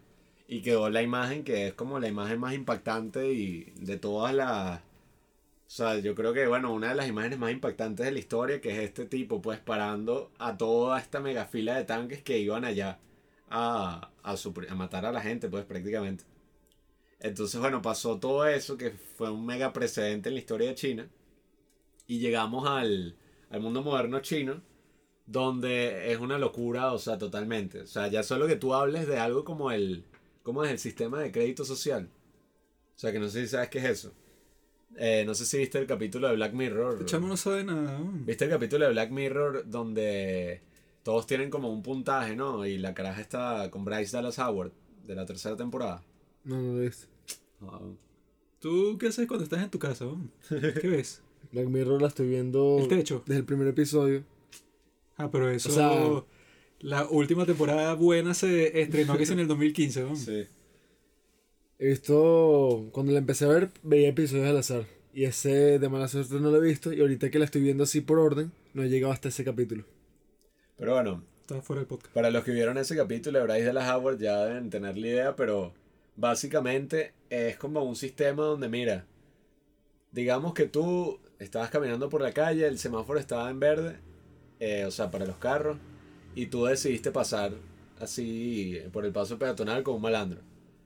Allá, bueno, en varias provincias están estas cámaras de seguridad que tienen reconocimiento facial. Y que esas mismas cámaras las instalaron en Ecuador los chinos recientemente, o sea, apoyaron al gobierno de Ecuador instalando esas mismas cámaras en Ecuador. Que eso lo llaman es como un monitoreo, es como para vigilancia, ¿no? El peor es que, ¿qué pasa? Si agarran esa falta que cometiste, eso te baja tu crédito social, o sea, te baja tu crédito como ciudadano. Entonces tienes menos puntos que alguien que es obediente, alguien que no habla mal del partido, o sea, alguien que sigue las reglas. Y bueno, yo lo que he visto, que tampoco es que he investigado tanto al respecto, es que, o sea, por ejemplo, las cosas te van a empezar a salir más caras. O sea, los servicios, por ejemplo, tienes que pagar más plata porque tienes menos crédito social. Por mal comportamiento. Sí. O sea, te- las cosas te salen más caras y que no, mira, no te puedo dar este pasaje porque tienes un crédito social muy bajo. Cosas así. O sea, es un sistema, pero la vaina más distópica y que podríamos llegar ahí a, a una cosa así, una sociedad súper distópica, pues. O sea, No, y que eso debe ser y que tú que si no sé, sobornas a un tipo para que te sube el, el crédito, porque eso dicen que mm, en cualquier estado que los tipos se lo dan de que van a controlar totalmente todo, siempre termina de que, bueno, está este tipo del ministerio que dice, ah, si tú tienes mucha falta seguida, simplemente ven para mi oficina y dame, no sé, 10 mil dólares y ya pues. sí, pero hay corrupción. Entonces, eso de que te las puedes dar y que, bueno, ajá, te sirve para dos cosas. El público se va a comportar de cierta forma porque tiene miedo. Tiene miedo de que, bueno, tú lo estás vigilando literalmente todo el tiempo. Siempre tienes cámaras, pero en todas partes. Y no es que es un tipo que le está viendo, sino eso es una inteligencia artificial Sí, sí. que simplemente registra todo. Registra, no sé, Robinson, ajá, iba muy rápido en su carro tal día y listo. O sea, yo no tengo que tener un policía que te detenga a ti y que te ponga una multa, sino que simplemente te bajo tu puntaje de crédito social y te hago más difícil a ti la vida en todo, en todo sentido y puedo usar eso para lo, para lo que me dé la gana. Para que, que Robinson buscó en Google chino y que razones porque el capitalismo es mejor que el comunismo, no sé, entonces te salen que si puros links cualquiera, pero eso quedó registrado. Eso no fue que, bueno, Robinson lo buscó y ay, le dio curiosidad porque quería saber inf- esta información. Sino que eso, bueno, ahí tienen un registro completo tuyo y la cosa es esa. Antes, si tú quieres tener un sistema así, ladilla, bueno, tienes que tener un montón de gente que esté ahí que, hay que, bueno, voy a eh, buscar Robinson Nicola. Ah, Robinson Nicola hizo esto y tal. Pero ahorita hace posible que la inteligencia artificial, ¿verdad? Hace el trabajo, no sé, de millones de personas que estuvieran empleadas en eso, para que hasta la más mínima falta que tú hagas, eso quede en tu expediente, por, por decirlo así. Modo incógnito, un coño de madre. No, y No, no. eso... Si O usas sea- un VPN, eso puede ser hasta ya una causa de que te le metan preso y todo. Los Estados Unidos también hace eso en, en cuanto a que la CIA, bueno, puede tener acceso a todo lo, lo que tú has visto en toda tu vida. Eso queda también registrado. Porque es eso, pues todas las empresas de los Estados Unidos en sus términos de condiciones, que si de Facebook o de cualquier cosa, ahí tienen que, bueno, los tipos están recolectando absolutamente todos los datos que tú generas Entonces eso lo eso tiene acceso el, go- el gobierno porque tiene mil programas y mil... Te van a contratar y que vamos a ver cuál es el historial del porno de, de Robinson. y que, ah, Robinson ha traumado a unos cuantos agentes del FBI ahí que están viendo que bueno, por curiosidad déjame meterme ahí. y que, ¿Qué? aunque bueno, ojo, esa es la gran diferencia. Estados Unidos lo puede hacer también, pero no tiene para nada algo como lo de China. Que Sí, o sea, los tipos lo tienen porque eso fue lo que filtró el, el, el héroe patriota, o según otros un terrorista, Edward Snowden, que el tipo dijo eso, pues, o sea, todas estas empresas y el FBI, la CIA, todo lo que sea servicio de inteligencia, ellos tienen como mil programas en que, bueno, ahí están al- al- almacenados todos los datos de toda tu vida y las empresas se los hacen, o sea, les dan el acceso al gobierno.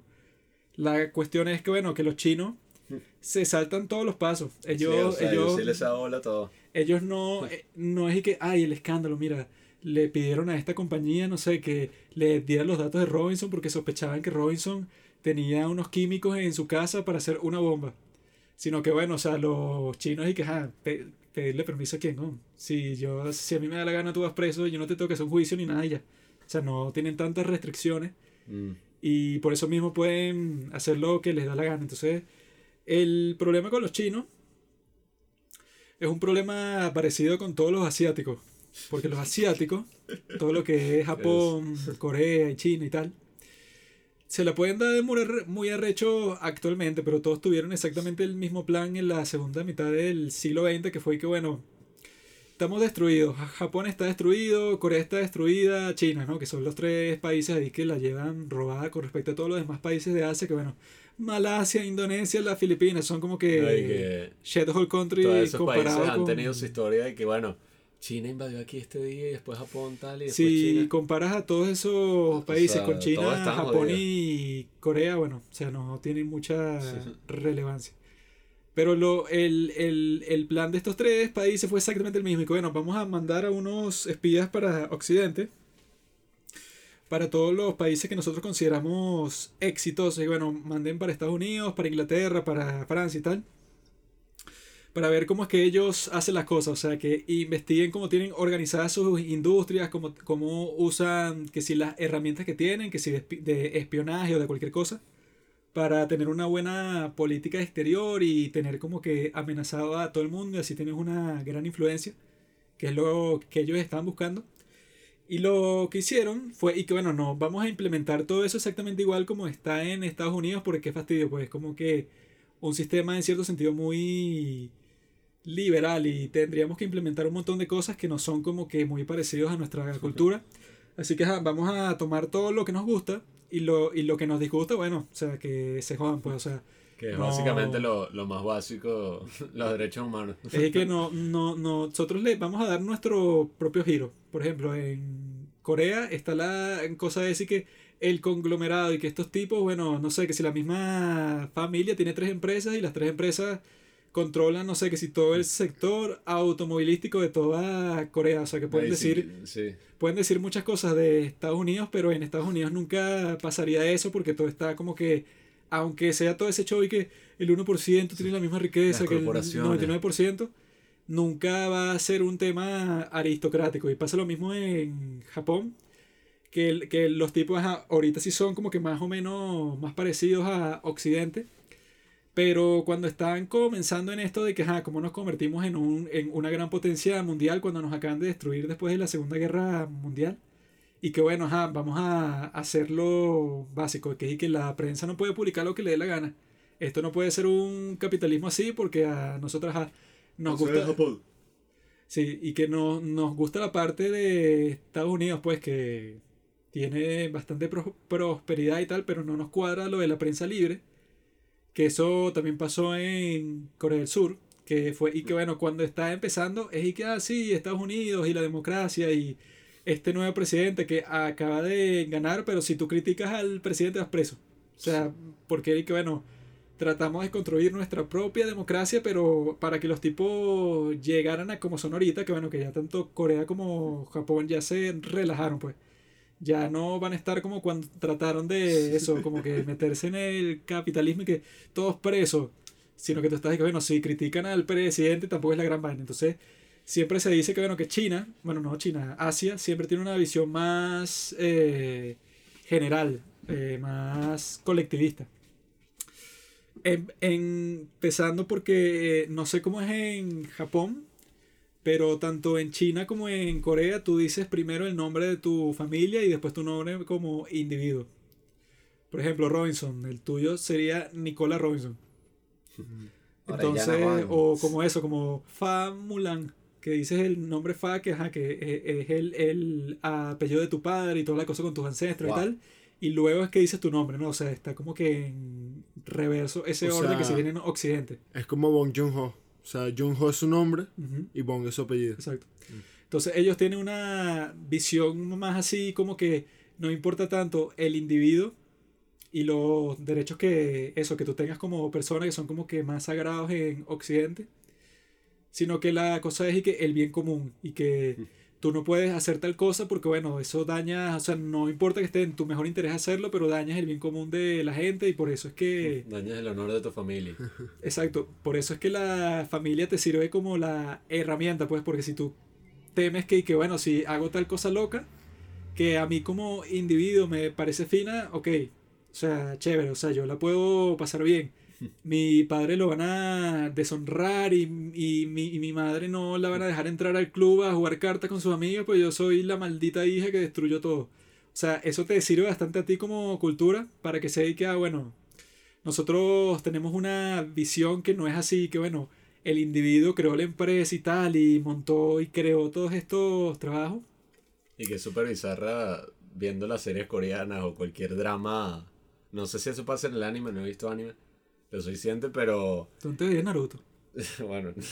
Ay, Pero crea ¿qué cosa como unos escenarios que tú dices y que, marico, yo no me imagino en lo absoluto que esto me vaya a pasar a mí en una sociedad occidental, pues. O sea, todas las historias en nuestras sociedades son y que, bueno, la familia en verdad no, o sea, y que, ay, tu mamá está en contra de que te cases con este, Romeo y Julieta, o Que- sea, que se me veo con esta jeva y si tengo que fingir mi muerte, la finjo para que se jodan. Pero No, y que- un Romeo y Julieta en Japón no Con imposible. los mismos gringos. Ya es y que a los 18 te tienes que ir a la casa para el coño y tú verás cómo vives tú solo. O sea, ya eso es como que una regla no escrita. Sí. Pero lo. También porque, o sea, la, la economía ya te lo da, pues. O sea, es posible. La economía eso- dice que actualmente eso está más Eso difícil que antes. también es posible en, en estos países que estamos hablando de Asia porque todos son de una economía bastante robusta.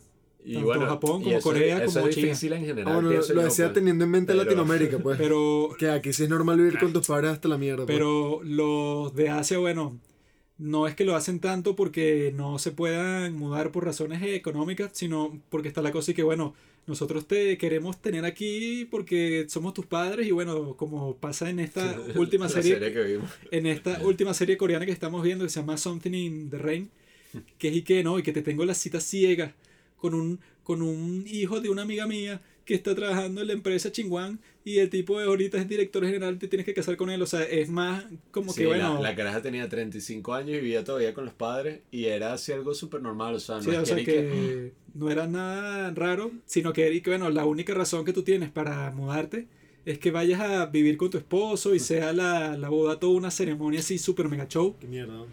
Entonces ellos tienen una visión ya que filosóficamente es totalmente distinta a la del occidente, Sí, que es bueno, como confusión, eh, es la, la visión confusionista del mundo, pues. por eso es que existe toda esa cosa con el yin y el yang, pues que es como que la unidad del todo, ¿no? O sea, que está el camino que tú tienes que seguir y que todo está como que en una misma... De eso que siempre va a ser muy asiática la perspectiva de que todos somos todos Robinson, yo me veo reflejado en ti, entonces yo voy a hacer el bien común y no es tanto eso, o sea, eso también te corta un poco las alas porque es que, bueno, la creatividad que tú tienes tampoco es que, ah, Robinson, qué genio, sino que esos fueron los padres de Robinson, que criaron muy bien al pequeño Robin, y por eso es que Robinson, no hay que, Robinson, qué genio, No sino que sí. esos son porque tus ancestros te bendijeron, Robinson, te felicito. Y por eso es que están los estereotipos de que, que no, los asiáticos en los estudios, bueno, los bichos son unas mentes. Obviamente no es porque, bueno, si tu ADN es asiático, entonces tienes capacidad Sí. para las matemáticas, no, no es por eso. Bueno, sino, aunque no, no, sino porque si te pones a ver, imagínate esa mentalidad aplicada a tus hijos, tú vas a ver y que bueno, mi trabajo aquí es que este carajo tenga las mejores notas, o sea, que vaya a la mejor universidad, que sea el bicho más arrecho del mundo. no, y que lo, Porque me- tiene que dar menor. Lo que No va a pasar salvar. en Occidente en ese caso es y que, ah, bueno, papá, yo no sé, quiero estudiar cocina. Entonces no voy a hacer un show con el examen para entrar a la universidad, pero yo tengo otro plan y el plan está fino. Y habrá un mini drama, pero no será un megadrama. Si así, tú verga. quieres hacer eso en Corea o en Japón, que son los casos que más conocemos, hacer y que... ah, Y, y que- fuera de la casa, y que mira, primero principal, o sea, si quieres que yo te mantenga aquí, bueno, no sé, vas a tener que estudiar eso, física. Entonces, te voy a contratar un tutor y vas a estar ahí todo el día metiéndole a los libros Sí, porque... que sí, de, de 6 de la mañana a 12 de, de la noche. Sobra baile Pero así, pero Que también no debe pasar como No hay de otra, ¿no? o sea, vas a estudiar lo que yo quiera y ya. No debe pasar también como que justifican, ponte, el talento de un chamo con que, no, él sacó la vena artística de la mamá. O, ¿sabes? Sí, bueno, de... No tienes como un mérito allá propio, Ellos sí. sacan todo como de la educación No, de los padres y vaina. No solo de la mamá, sino que va a ser un show y que, bueno, Robinson, tu tatarabuelo Chinguán, Sí, ese sí. decía que era un buen arquero. Y tú aquí, mira, estabas practicando en estos días y, y yo dije, Robinson seguro sacó eso de Chinguán. O sea, y es algo sorprendente porque tú ves la vida de esas personas con toda esa carga que llevan. Y yo aquí, yo, tatarabuelo, ¿qué coño qué? Y que yo ni siquiera, o sea, bisabuelo. yo de vaina conozco a mi historia abuelo, lejana. de vaina. Sí, sí, Ahora o sea, tatarabuelo, ese seguro era un cacique, pues. O sea, no es el y que el abuelo, el, el tipo, el, clan familiar. así lo conociéramos. Si a ti te preguntan y que Robinson, no sé, ¿por qué te gusta actuar? Tú dices y que, ah, bueno, no sé, porque lo descubrí tal vez y, y me puse a practicar o lo que sea. No, y que, bueno, es que ese es mi destino porque mis ancestros, yo sé que mi sangre tengo. Mulan. No es algo que tú vayas a decir que es gracias a, no sé, a una razón que no se trata de, de ti mismo, sino tú lo consideras como una decisión personal. Y que, bueno, eso es parte de quién soy, hacer esto. Y eso, Entonces, si, si, si tú tienes presente la visión de esos dos mundos, bueno, nunca va a ser ni uno ni lo otro, sino algo que está así como que en el medio. O sea, que es que ni vas a hacer un show y que, no, yo soy totalmente individual. En mí no tuvo ninguna influencia mis padres, yo pude haber hecho, no sé, X cosas. Pero tampoco vas a, a estar y que, bueno, yo soy consciente, pero no sé. O sea, yo le debo todo es a la familia Mulan, que fue la que me dio el chi. Que eso No sí me da un poco de, no sé, me molesta un poco de, él es así porque, ponte, que mi mamá o que mi Sí, papá sí. diga y que él salió así por mí, porque yo le, impl- le implementé esos patrones de que él era pequeño y que yo soy todas las influencias que han pasado por mi vida, todas las personas que he conocido, hayan sido buenas o malas, o sea, yo soy una mezcla de todo lo que ha pasado por mí. Uy. Ay, Pero- pero... huevo. Así que ese muchacho es así por mí, carajo, porque yo lo traje para el taller, entonces le agarró la llave para ese motor, ¿sabes? Pero esa es la cosa, o sea, ¿qué, qué significa que los chinos sean así? Que sean... no, bueno, yo lo que quería mencionar sobre eso de la cultura que estás diciendo es que hay gente sensible que yo conozco que va a salir con esta buena y que no, hay que respetar la cultura de cada pueblo. Hay que respetarla porque, bueno, ese es su legado, su cultura, es una vaina que está en un estándar, o sea, lo más elevado así de la historia. Y bueno, en algunos casos, ajá, muy bonito. Pero yo pienso que, bueno, al criticar China y todas estas vainas asiáticas, no es el hecho de que tú critiques nada más y que, ay, mira, es que ellos son así, que bola, jaja, su cultura. Porque no es que, ay, ellos son más paternales, que bola. No, no, no.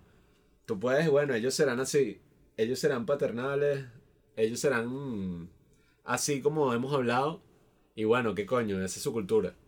Distinto es cuando tú justificas en tu cultura vainas que van en contra de la misma naturaleza de los humanos. O sea, una vaina que, que bueno, mi cultura es que las mujeres no pueden hablar. O sea, las mujeres no valen nada, no valen un coño. Y ese fue un gran conflicto que se presentó por lo menos en Japón. Que creo que eso lo hablamos cuando hablamos de Family Romance, lo de la simulación. Que cuando llegaron los gringos y bueno, y pasó toda esta transformación en Japón después de la Segunda Guerra Mundial, muchas de las cosas era y que mira, eh, la mujer la tienen que tratar con los mismos derechos que el hombre. Y eso fue una cosa de ¿qué? Pero ¿cómo? Y que, o sea, un peo, una transformación que tuvo que ocurrir ahí arrechísima. Porque ahí yo, o sea, yo ahí sí creo que hay que hacer como pintar una línea, pues, o sea, dibujar una línea, como que bueno, hay cosas que sí culturalmente yo creo que, ajá, tienen sentido, pero si hay cuestiones culturales como que no, bueno, eh, no sé, si tú eres gay, hay que fusilarte porque así es nuestra cultura. O cosas que atenten ya directamente contra eso, pues los derechos humanos, qué sé yo. ¿Mm?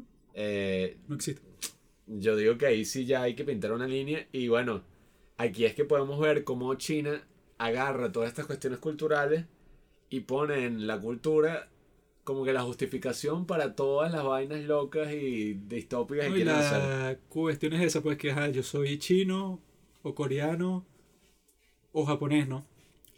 Y tú trataste de eso, de ir a, a espiar a todas estas culturas occidentales que les está yendo por lo menos económicamente mucho mejor que tú y sin la necesidad de que, bueno, voy a invadir, no sé, un montón de países y robarles X recursos.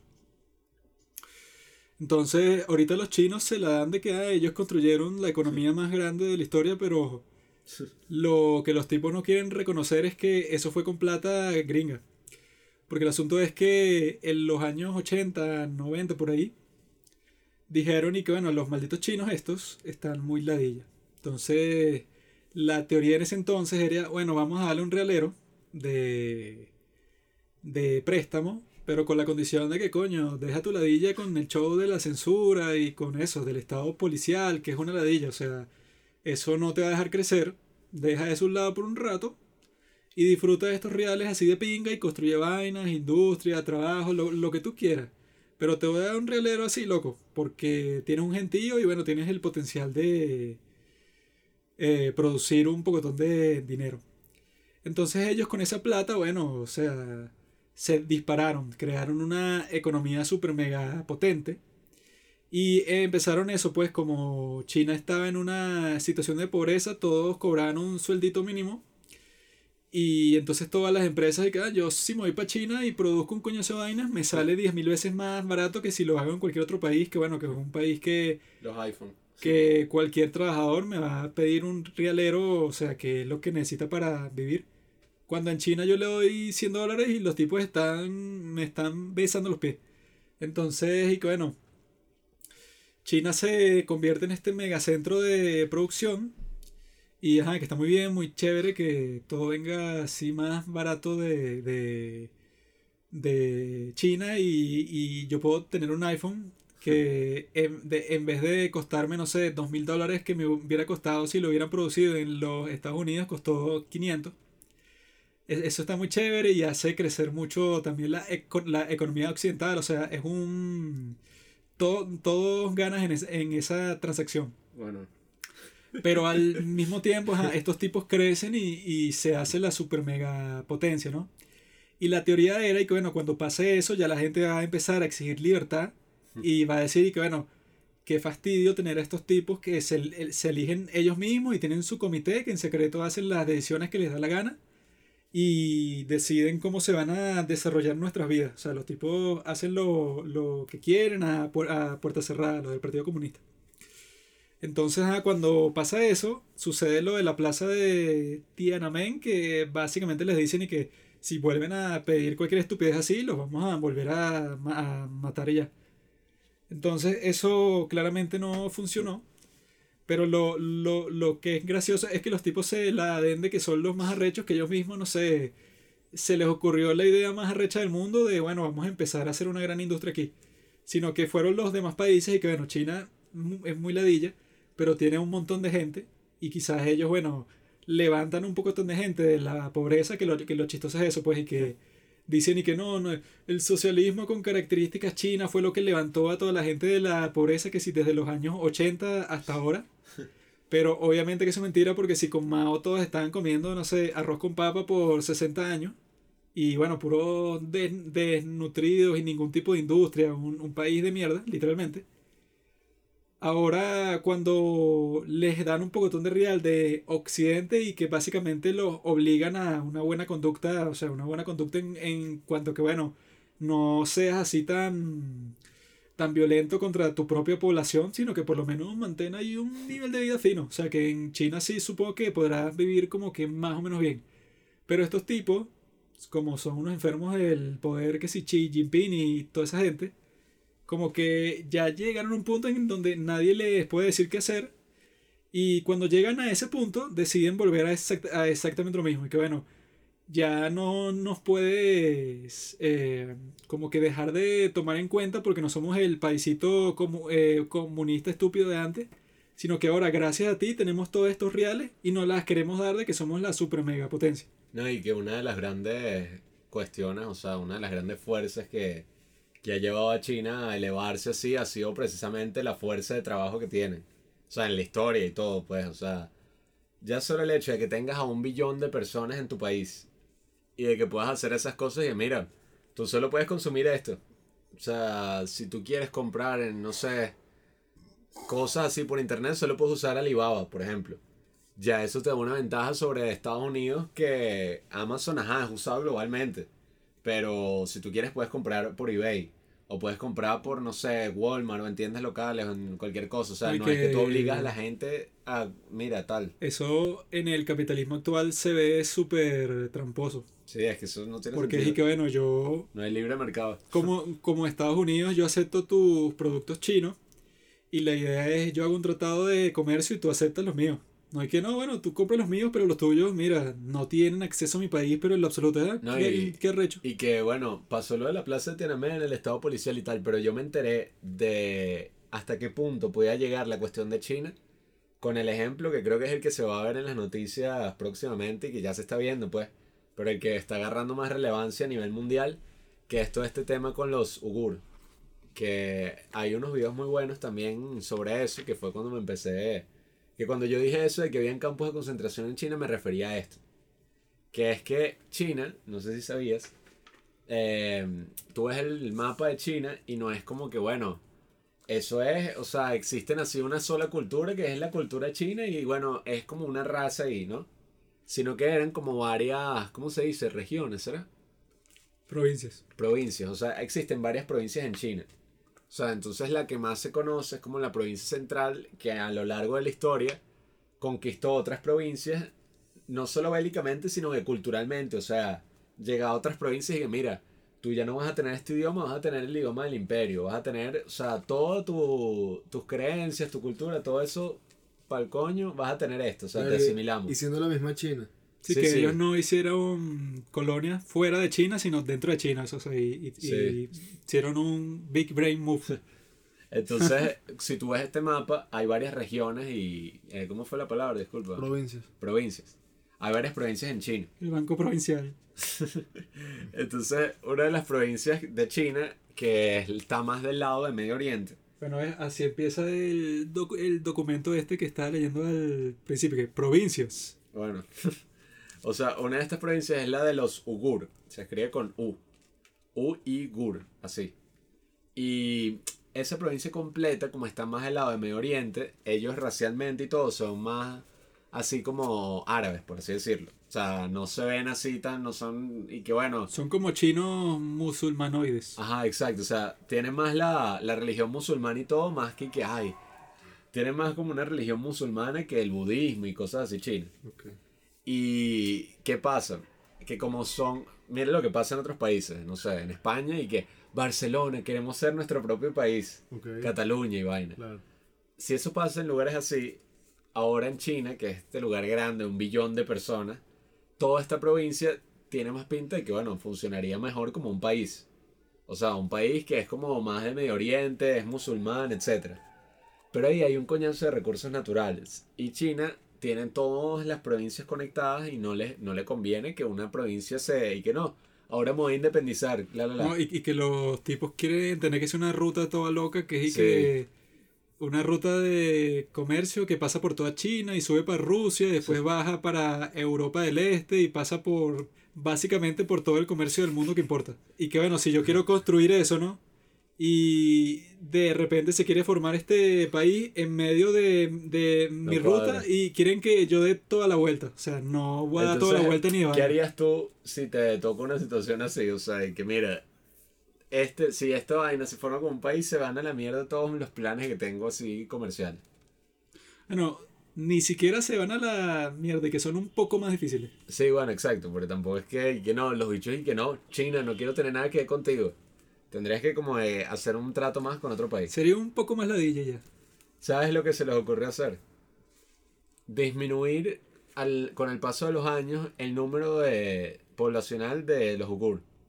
O sea, ahorita, en esa región, que es una región súper grande, todas las mujeres están obligadas a tomar pastillas anticonceptivas.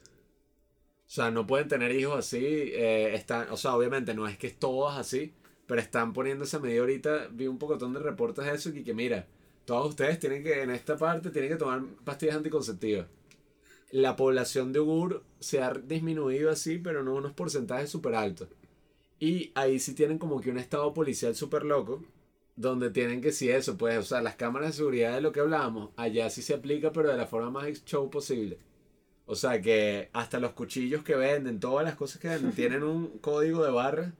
que si tú lo pasas por una máquina te muestra, mira, esta es la foto del carajo que compró el cuchillo, jodas. este es su crédito social, esta es la dirección de su casa, esta es su cédula, toda la información. Mierda. Porque si alguien dice, no, mira, marico, yo no puedo seguir viendo así, voy a usar esta, este cuchillo como arma, ya le quitan el cuchillo, ya ven quién es, agarran a todo, todo el mundo. Y en, este, en esta región hay controles de seguridad en todas partes. O sea, si tú vas al mercado tienes que pasar como por cuatro controles de seguridad distintos. O sea, te cachean, ves que no estés en una actividad así subversiva. O sea, cuatro veces solo para entrar al mercado. Todo este tema de los ugur y todo eso, ahí es donde se están haciendo los campos de concentración como tal. Que no, bueno, no serán cámaras de gas como eran Bueno, la Segunda Guerra Mundial, Todavía no se sabe. Posible. pero mm, siguen siendo campos de concentración. Pero pues. ¿por qué? ¿Cuál es la razón por la que encierran a la gente en esa mierda? O sea, cu- eh, eh, Eh, no, no cumplir con las leyes que ellos ponen. No, Eso bueno, ya es como la son excusa para campos de meterlo ahí. reeducación. Reeducación. O sea, el O sea, es como la detención. Te aportaste mal, hablaste mal en clase, qué sé yo. A veces ni siquiera, o sea, ni siquiera te tienes que portar mal para que te lleven, sino, bueno, Robinson, tú, eh, no sé, weón. Es que, por lo que han dicho, ni siquiera te tienen que dar explicaciones para decir por qué están O haciendo sea, lo es como que yo te detenga, Lo hacen y ya. es como que yo te detenga y diga, bueno, Robinson, tú no eres chavista. Entonces te vas a meter en este campo, o sea, vas a estar como en una especie de prisión, tú vas a vivir ahí y vas a tener que todos los días recitar partes de los discursos de Chávez, cantar canciones de eso, decir que, que tu religión o cualquier cosa en la que creas no sirve para nada. O sea, constantemente te van lavando el cerebro para que tú pienses que lo que te beneficia es el partido, de, dejes de tener una religión musulmana y pasar a una religión budista. O sea, es como que, mira, te vamos a reeducar porque no nos conviene que tú seas distinto, pues. O sea, te vamos a asimilar y vamos a eliminar tu cultura por completo. O sea, que la gente que le gusta estar y que Estados Unidos, las fuerzas imperiales y tal, falla ver que esto es como una de las cosas más importantes del capítulo. En el sentido de que los mayores problemas del que de los que todo el mundo está hablando es y que, no, eh, eso pues, y que el racismo institucional, Estados Unidos, mira, se mete la injerencia extranjera, se meten en otros países y en Irak y mira, eh, los conquistan, hacen esto. La gente se pone a hablar de Estados Unidos como si fuera un mega enemigo así loco. Y de que, ay, Estados Unidos es racista. O que, ay, mira, en Latinoamérica también somos racistas, por tal. Y los países que verdaderamente siguen siendo racistas en el siglo XXI, hasta el punto de que dicen, marico, me paso por el culo tu cultura, tus creencias, todo, y te voy a lavar el cerebro a mi conveniencia. Y si no estás de acuerdo, vas a estar preso y vas a pasar años en un sistema donde te va a lavar el cerebro hasta que estés 100% de acuerdo con lo que yo opino. Y esos países, nosotros estamos diciendo, no, bueno, yo, eso no es así, o sea, campos de concentración, jaja, tú estás loco, y yo no he escuchado nada sobre eso. China es una buena economía, China no se mete con nadie. O sea, hay una mega hipocresía en todo el mundo y, y eso es lo peligroso, pues, o sea, que la amenaza más grande que pues estamos enfrentando como, como mundo occidental está en la sombra y está avanzando cada vez más. O sea, porque eso es allá, eso le están haciendo eso a los ugures, ¿no? Pero el plan de China, que es lo que preocupa a todo el mundo, porque lo han dicho, es un plan de dominar el mundo. O sea, ellos quieren volver a ser el imperio que eran antes, que tenían control sobre todo y, y no solo control, o sea, que todo el mundo se arrodillaba ante ellos. Ahora sí estoy cagado. Creo que deberíamos tomarnos un pequeño descanso. Está bien, amigo. Sí, bueno. está bien.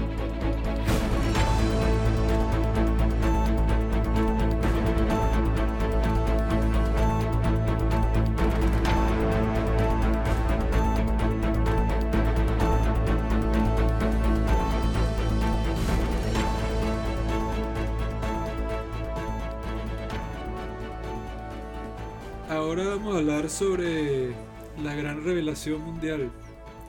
Que gracias a la periodista Gao Yu, que ella lo que hizo fue que en el 2013 ella le llegó un documento. ¿De verdad se llama así? Que voy a inventar el nombre. ¿no? Sí, una heroína de los derechos sociales de la gente. Derechos sociales. Ella La gente, en general, todo el mundo. sacó el do- un documento, ¿no? Que es eh, de lo que estaba hablando al principio. Que un documento de eso, que tiene un nombre ahí todo raro. Que es y que sobre el estado ideológico del Partido Comunista. Y era un documento interno del Partido Comunista Chino que, bueno, que lo mandan eso y que solamente para que lo vea la gente que está involucrada. Así pues, pero que sí, con un sello que ultra secreto. Pero esta tipa lo filtró porque dijo, no, es- esto lo tiene que saber la gente, ¿no? Y en el momento que hizo eso, tenía 71 años. Y cuando los chinos se dieron cuenta que fue ella la que lo filtró, que ella tiene que un pocotón de premios así de periodista, porque la han metido preso un montón de veces por hacer cosas de ese estilo, eh, la sentenciaron a 7 años más. Por eso, pues, y que revelaste un secreto del Estado. Pero lo que dice este secreto del Estado, que lo llamaron documento 9, era ahí que no, bueno, aquí les voy a informar a todos los miembros del partido cuáles son los enemigos de China. Entonces lo extraño es que los enemigos de China básicamente son siete, ¿no? Te lo enumeran en el documento. Y lo, y lo que ellos consideran peligroso es lo que nos gusta a todo el mundo, o sea, sobre la sociedad occidental. Entonces el, el punto número uno es y que para China es una amenaza así gigante la democracia constitucional. Porque dicen que en China la gente que es anti-China, que bueno, son cualquier persona, supuestamente dicen ellos que esté en contra de las doctrinas del, del partido. No de. Ellos no hablan nada de política o de lo que piensa la gente o ningún término así que uno considera democrático, sino que hablan así del partido, puro es partido. Todo le ponen ese término y lo escriben con mayúsculas así como si es lo más importante de todo. Entonces ellos dicen en el primer punto y que la serie de discursos importantes proclamados por Xi Jinping han unificado el pensamiento del partido entero del país entero y del pueblo entero en enorme medida.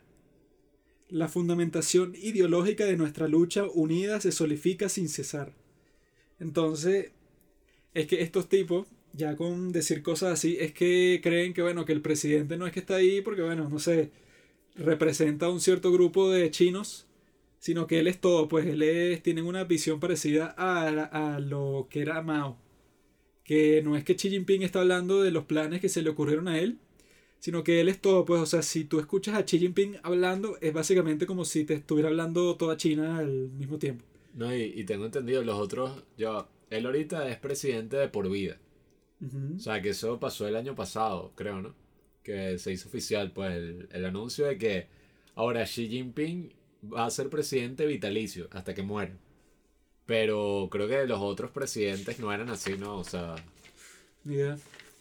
Pero no, hay que revisar no eso. creo pero- que se hayan muerto todos en este Sí, o sea, ahí me suena que esto es como eso, algo nuevo así, y, y es algo ya solo con que eso exista en China, y que China, todo el mundo y que, ah, sí, ellos pronto van a ser la primera economía del mundo. No entiendo cómo más gente no está asustada porque la mayor economía del mundo, entre comillas, eh, sea liderada por un carajo que hace presidente de por vida. Pero es bueno, que ellos dicen que, bueno, que eso que estás diciendo tú son propaganda occidental. Porque es un documento muy paranoico, ¿no? Es y que, ah, no sé, está este enemigo así tradicional, no sé, lo- los gringos en sí, que quieren invadir nuestro país y cambiar nuestra cultura o esclavizarnos. Sino que es que hay muchos sectores anti-China que empiezan a hablar de cosas como dem- democracia constitucional para que pongan al pueblo en contra del partido. Entonces le dicen al pueblo y que no, esa gente que toma esas decisiones allá arriba no tienen nada que ver contigo y son tipos que por sus propios intereses, mira, ellos no le responden a nadie. Tú no votaste por ellos, sino que ellos hacen lo que les da la gana y tú no tienes ningún poder ahí. exactamente lo que ocurre Pero en, en China. ellos están y que bueno, eso es lo que diría si fueras un terrorista norteamericano. Porque en, en realidad es que la idea es que todos pensemos igual. O sea, que se unifique todo el pensamiento. Y si hay gente fastidiosa que se pone que ni la democracia, eso es gente que quiere sabotearnos, porque nosotros estamos claros hacia dónde vamos. Y si tú te pones así a poner dudas, pues a literalmente criticar es porque tú eres un, un saboteador. O sea, si tú eres un periodista y publicas un artículo y que Xi Jinping es un maldito porque tiene campos de concentración, eso, ajá, o sea, no lo vamos a publicar y también te podríamos meter preso porque, ajá, estás interfiriendo con el partido, pues. ¿no? Y- Entonces, y, que es antes de... Ya vas a pasar a otro punto. Sí, ya va a pasar. Pero bueno, antes de eso solo quería decir que aunque eso sea la visión de China, a mí me da miedo porque yo he visto como hay gente aquí en mi país y de otros países que piensa también cosas muy parecidas sobre la democracia. Eso no piensan en nada, eso lo que hacen es Bueno, claro. repetir los mensajes que ven por ahí. Pero bueno, Pero ellos dicen y que la sociedad civil es una teoría sociopolítica originada en Occidente. Plantea que en la esfera social los derechos individuales son lo- lo- los que más importan y deben ser inmunes de obstrucción por parte del Estado. En los últimos años, la idea de la sociedad civil ha sido adoptada por las fuerzas occidentales anti-China y usada como una her- herramienta política. Adicionalmente, algunas personas con motivos ocultos dentro de China han empezado a promover estas ideas.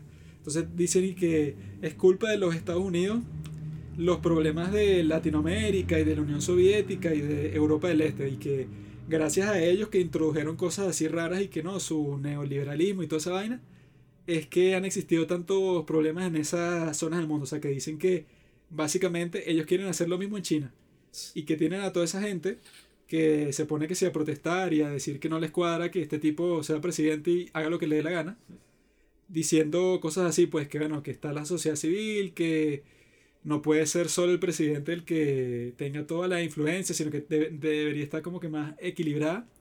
Y eso, están buscando más como que un gobierno más independiente y más local.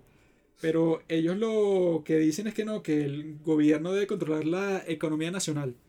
Que no tiene que ser así, pues, y que no, el individuo quiere formar la empresa y tal, sino que todo tiene que ir controlado, eh, lo que ellos dicen, o sea, todos deben sumergirse en el espíritu del partido. Porque si todo está sumergido en el espíritu del partido, todos vamos hacia la misma dirección.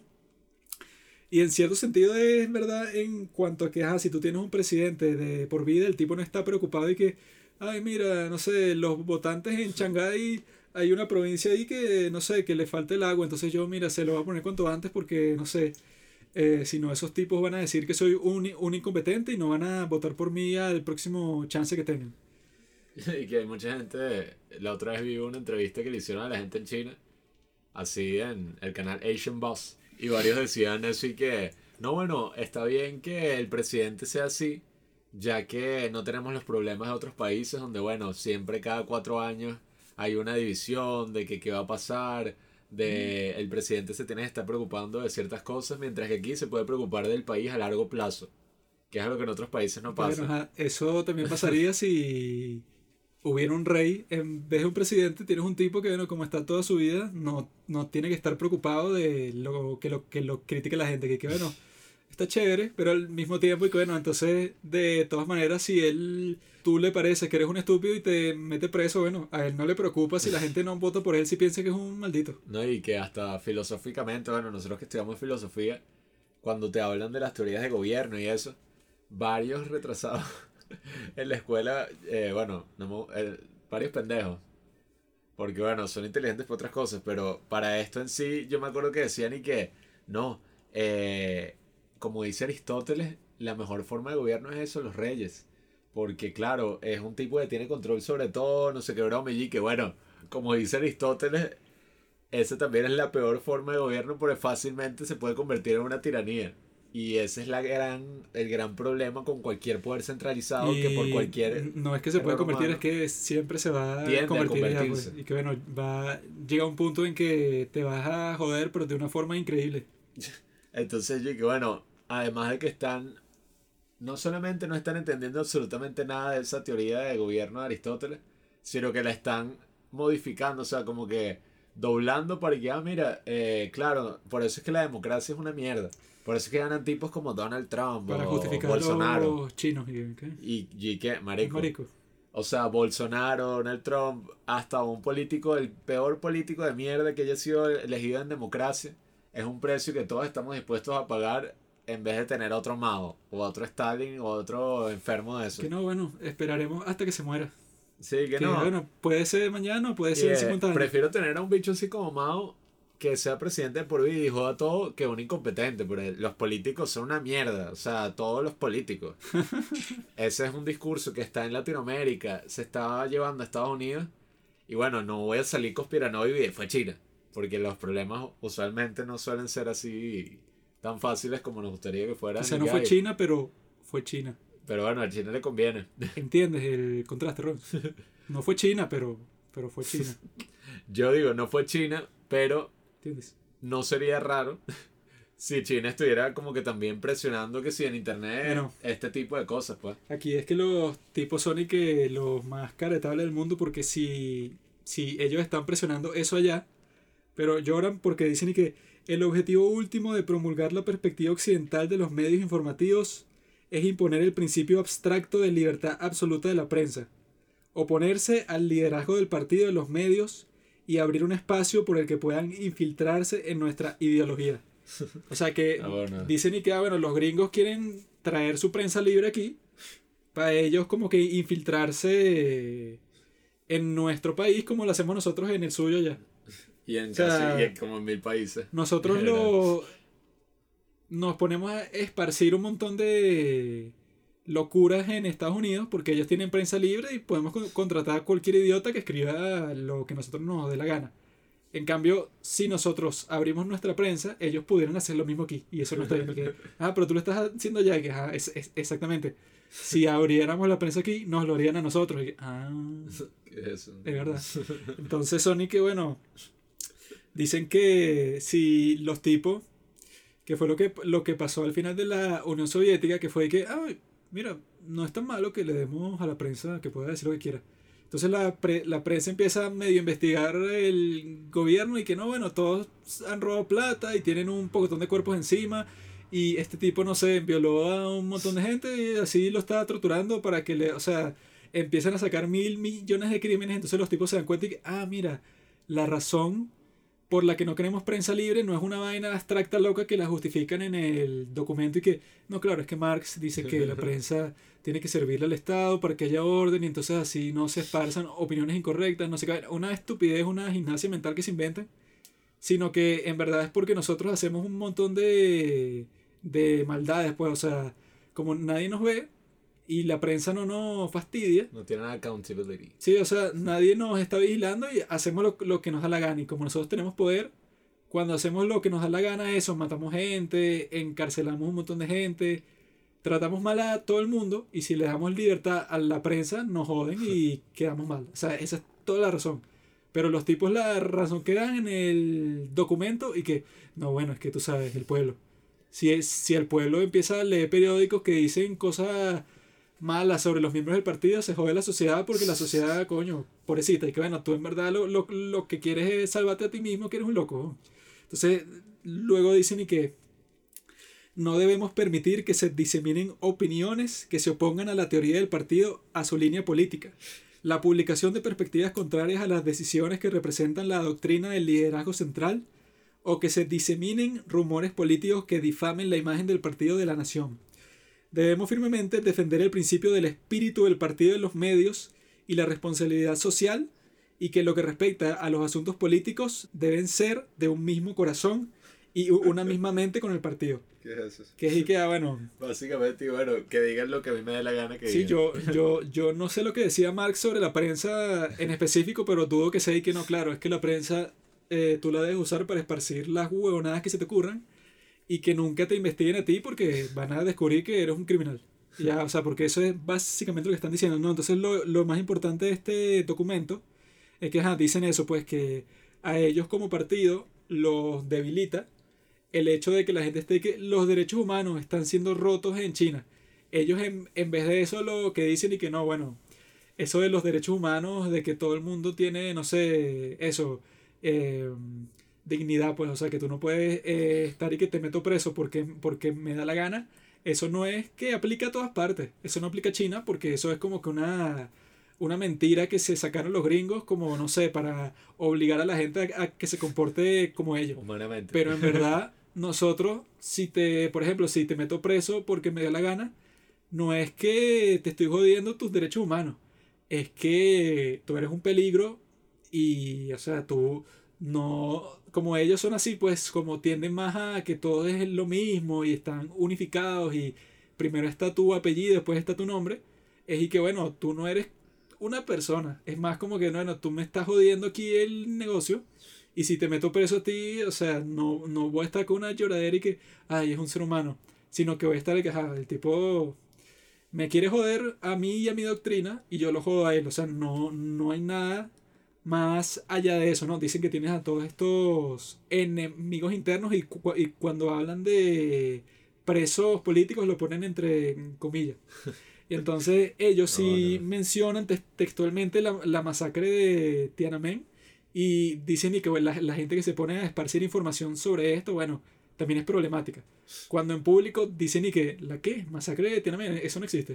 O sea, eso No, nunca y- pasó. y no Pero estamos hablando- en el documento oficial lo mencionan como un hecho histórico, pues.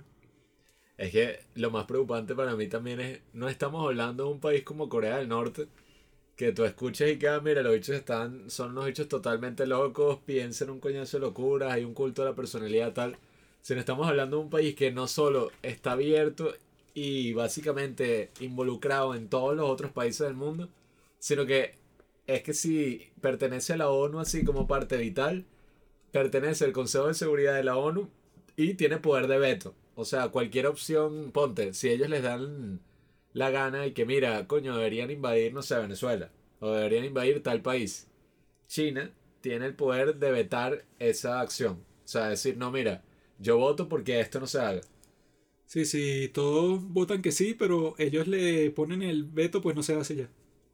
Entonces, o sea, estamos hablando de un país que tiene una influencia mundial gigantesca Y que, Y que piensa así. ellos al final del documento dicen y que bueno, camaradas, hagan lo mejor para implementar todo esto que les estamos diciendo que hagan. Que básicamente se resume en y que si ven cualquier idea que no sea así comunista china, suprímanla, no sé cómo vas a hacer.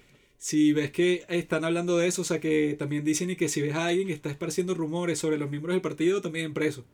Eh, eso, periodistas, que lo raro es que ni siquiera lo ponen y que, bueno, la ley tal dice que tú debes meter preso a tal gente, sino que, bueno, ustedes interpreten esto como ustedes piensen y nada, implementenlo y que si ustedes ven, pues, y que no, este profesor, mira, está diciendo que Estados Unidos está de pinga, eso, preso. No, O sea, hay muchos ejemplos supriman toda esa vaina. Yo vi que en Hong Kong, que bueno, a mí me gustaría ya después, eh, cuando hable de lo del cine, quiero terminar como eso que eh, cuando hable de lo del cine me gustaría que dejar eso como para el final, pero hablando aquí rapidito de Hong Kong, yo vi que en Hong Kong las librerías que estaban distribuyendo libros en contra de Xi Jinping, a todos los dueños de las librerías se los llevaron a China eh, presos, o sea, literalmente no es y que "Ay, eh, está preso aquí, no, o sea, los secuestraron para llevárselos a China, enjuiciarlos en China y los acusaron y los obligaron a firmar una, un acta de sedición. O sea, para decir que estaban, eso, conspirando en contra del Partido Comunista Chino. Eh, o sea, una vaina que tú dices y que, ah, marico, ¿qué hicieron ellos?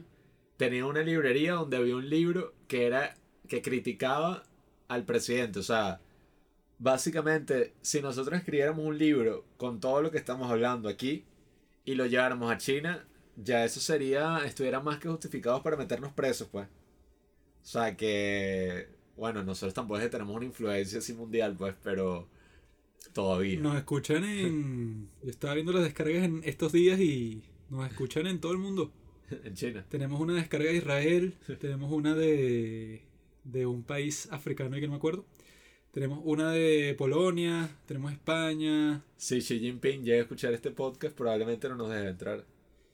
Yo que quería ir para China. Pero básicamente ese documento y otros libros, incluso completos que han escrito oficiales del ejército chino, dicen que su plan es dominar el mundo, pues. O sea, textualmente, ellos quieren que esta ideología se esparza por todo el mundo para ellos tener el control del mundo. O sea, y volver a lo que ellos eran antes. O sea, ser el centro de todo el, el mundo. Y el problema con eso es que, por ejemplo, el tipo del video que nos, nos explicó esto en YouTube, que no me acuerdo el nombre, pero bueno, les vamos a poner el link por ahí.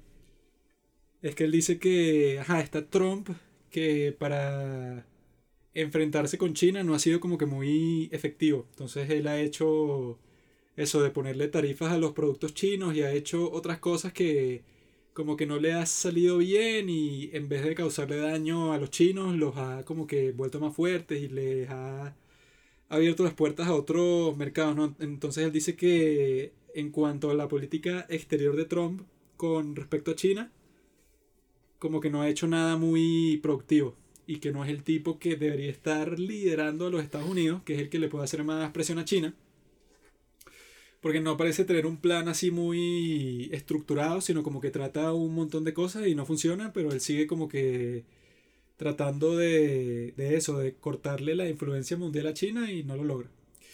Entonces él dice que no, Trump no debería ser el presidente, o sea, como que implicando que si ahorita en noviembre son las elecciones, voten por Biden porque, porque es el tipo que, no sé, que puede ser como que más organizado, pero el tipo no habla de qué es lo más importante ahí, que Trump no es ningún presidente como él lo llama y que el presidente de China. Eh, sí, o sea, como que es el presidente que apoya a China porque es un tipo que en política exterior es un inepto. Sino que él es un tipo que, como el Partido Republicano defiende la Constitución y los valores norteamericanos y tiene de héroes que sea George Washington, a Thomas Jefferson, a John Adams, a los padres fundadores los tiene así como que los grandes héroes que crearon eso, la Constitución, que crearon la nación y que crearon algo que se esparció por todo el mundo, que eso, el, el valor del individualismo y que tú mismo formes tu propio gobierno y que te deshagas de todos los reyes y todo ese movimiento por la libertad. Ellos crearon todo eso y los republicanos, pues, o sea, que todo el partido que está detrás de Trump, son los que defienden todo eso, que es lo, lo, lo que es absolutamente contrario a China. Y del otro lado, tienen al Partido Demócrata, que son los tipos que están y que bueno, aquí hay un racismo institucional y están los del, los del proyecto 1619, que son los que dicen que Estados Unidos no empezó en 1776 con la Declaración de Independencia, sino con la esclavitud, que es una visión bastante estúpida, pero bueno, ni siquiera vale la pena discutirla, pero el punto es que a los chinos lo que más les conviene es un partido demócrata en el poder que yo no yo en verdad no creo que los principales demócratas piensen así, pero el ala estúpida del partido entre Bernie Sanders y Alexandro Casio Cortés y Han Omar y toda esa gente, si piensa que los Estados Unidos es una mierda de principio a fin. Mm. Y ajá, ¿cuál es la, la, alternativa a los Estados Unidos? Porque no hay 100 alternativas de gobierno, eso es mentira. Está Estados Unidos, que son los que representan el sí, el liberalismo, la democracia occidental, y está eh, Rusia, China, Irán, Corea del Norte, que son los países de mierda que, bueno, que piensan que el líder los va a salvar de todo. El líder es el que tiene la razón y eh, eso, si tú eres un disidente, te vamos a matar o vamos a hacer lo que nos convenga. No, y... Entonces, sí, estos tipos, eh, si tú crees que Trump es el que no, la amenaza porque no sabe manejar bien a China, bueno, ¿qué le conviene más a China? Tener un presidente que defiende a Estados Unidos como tal y bueno, en política exterior la caga una que otra vez, o tener un partido que se está dejando llevar por, por la... ¿Cómo que se, ¿Cómo que se traduciría eso? Eh, la turba. Ajá, sí, o sea, como que la, el, la turba, el grupo de gente así violento que están todos gritando y que eh, no den Black Lives Matter y tal, ¿no? Entonces, el ejemplo más reciente que uno de los cánticos así de esas protestas de puros idiotas es que no justice y la gente responde no peace, no justice, no peace y que sin justicia no hay paz, ¿no? Como que implicando que hasta que no se corrijan lo que ellos perciben que está mal, bueno, van a seguir protestando, ¿no? Y entonces pasa lo de Breonna Taylor, que dicen que, ajá, que fue, fue una tragedia, un accidente, etcétera, y que no van a meter presos a los policías que estuvieron involucrados. Y sale Joe Biden a, a tuitear y que el racismo institucional es lo que hace que los negros no, no puedan eh, obtener la justicia que merecen. O sea, les está confirmando a ellos lo que están gritando en la, en la calle, que no hay justicia. Cuando el tipo ya está siendo enjuiciado. Pues. Les están diciendo, bueno, lo que ustedes cantan en las calles, que es una estupidez, que todo el mundo sabe y que Joe Biden también lo debe saber, lo de no justice, no peace, en verdad si es así. Yo le estoy reconociendo en Twitter que no hay justicia. Y que si ahí no, no hay justicia, pues no hay paz tampoco. Entonces, lo, lo que yo pienso que les conviene más a los chinos es que los Estados Unidos se autodestruye, pues, o sea, que tengas, ponte que sea Alexandria Ocasio Cortés de presidenta y que la tipa cambie todas las reglas del Senado y que meta 10.000 jueces en la Corte Suprema y que cree que es una guerra civil con puras políticas estúpidas para que, bueno, que Estados Unidos pierda su influencia en el mundo y pierda la estabilidad que tiene. Y mientras se están peleando por estupideces imaginarias y que no, bueno, es que a, a, Pablo le dijeron el pronombre incorrecto, entonces no, vamos a hacer una marcha para defenderlo. Mientras ellos están en eso, China está muriéndose de la risa al otro lado, comprando África y, la, y Latinoamérica entera, mientras Estados Unidos está ahí que, viste que Trump... Eh, sí, sí, totalmente. viste que Trump en la última reunión con el presidente le dijo a su esposo un cumplido yo creo que él la abusó sexualmente. eso, eso, es lo que a mí me parece como tan ridículo de todo, que es y que bueno, ajá, tú puedes criticar que la política exterior de Trump falló en tal y tal aspecto, está bien. Pero también hay una responsabilidad individual de que si todo el mundo estuviera y que, no, mira, China está matando a toda esta gente, China está haciendo esto, China está haciendo otro, el gobierno tendría más nada que hacer sino ir eso, pues, o sea, aplicar políticas efectivas en contra de China. Pero si todo el mundo está preocupado es en y que no, que, o sea, yo no es para decir que, que, bueno, todas esas luchas, que bueno, personalmente sí, no es que me importen mucho, pues tengo otras prioridades en mi vida, pero no es para venir a decir que, que bueno, todas las luchas, qué sé yo, por los derechos LGBT o cualquier cosa de ese estilo no sean importantes, porque son importantes. Pero que hay otras cosas súper importantes que se están dejando de lado por concentrarse en estas causas.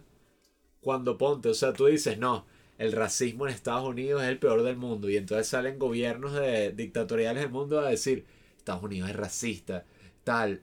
Mientras que esos mismos gobiernos dictatoriales como el de China, el de Irán o qué sé yo, son gobiernos que literalmente, o sea, sí son racistas de verdad. O sea, que llegan a una provincia y dicen y que bueno, todos estos para mí son esos monos o qué sé yo, y yo voy a asimilar esta cultura para convertirlos en, humanos, que es lo que yo soy. Sí, pues. y no solo por raza, sino por todo. O sea, si tú eres una mujer y vives en Irán, estás jodida. Si eres gay y vives en Irán, te jodiste. O sea, son y que eso es un crimen contra toda nuestra religión. O sea, son unas vainas súper retrógradas que si las comparas con Estados Unidos, cualquiera de esos países, pues Estados Unidos es un paraíso. Y los chinos deben estar claros de eso, por eso es que están y que, bueno, a mí me conviene mucho más un partido demócrata que diga que no, bueno, sabes que eh, Estados Unidos como que no funciona, vamos a destruirlo ya. Es eso, o sea, esto es una cosa de la que todos debemos eh, investigar y estar súper enterados porque a todos estos países, y bueno, obviamente este es sobre China en específico, no les interesa que nosotros sepamos nada de esto, sino que estemos preocupados de cualquier otra cosa. O sea, que estemos preocupados porque la sirenita es negra. o de que Tinkerbell va a ser negra. Y ay, no, ay, qué controversia. Mientras en otros países están matando gente así por cualquier tipo de razones, están asimilando culturas enteras. El mismo problema de que supuestamente si tú eres negro en los Estados Unidos, bueno, te matan sin razones en cualquier parte y los que lo hicieron pues no van a juicio ya. si eso fuera verdad, coño, tremendo problema, así increíble que si está justificado cualquier protesta o cualquier acto que, se, que, que se haga para combatirlo. Pero estadísticamente por el mismo Washington Post, Dicen que en el 2019 el número de negros desarmados que asesinó a la policía en todo Estados Unidos, que hay 300 millones de personas y que ese número siempre está aumentando, fue 15. Esa fue la lista de todo el 2019 de muertes, así que, que hubo de, de, que siempre hay, bueno, deben haber un montón de policías racistas.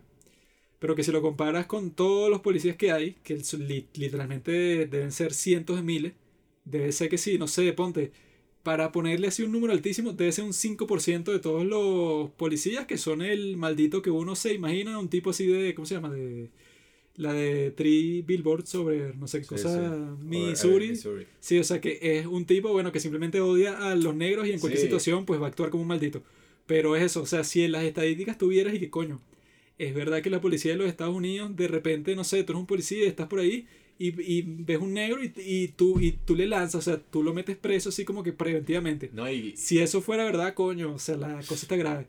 Pero como obviamente no es verdad, es muy sospechoso todas las protestas y disturbios y toda esa vaina sobre un problema que no existe. no, y que además es un problema que, que claro, ajá, las marchas de, bueno, Martin Luther King es un problema que, que lleva varios años, pero que ahorita se intensifica como que esa polarización cuando tienes cosas así como Twitter que básicamente eso es lo que generan y ahí puede estar cualquier persona escribiendo lo que sea, o sea, no es que me voy a poner aquí a decir que no, todo eso es culpa de China y Rusia, pero que obviamente si alguien está haciendo un troleo así, son los chinos y los rusos porque a ellos les conviene totalmente esto, pues.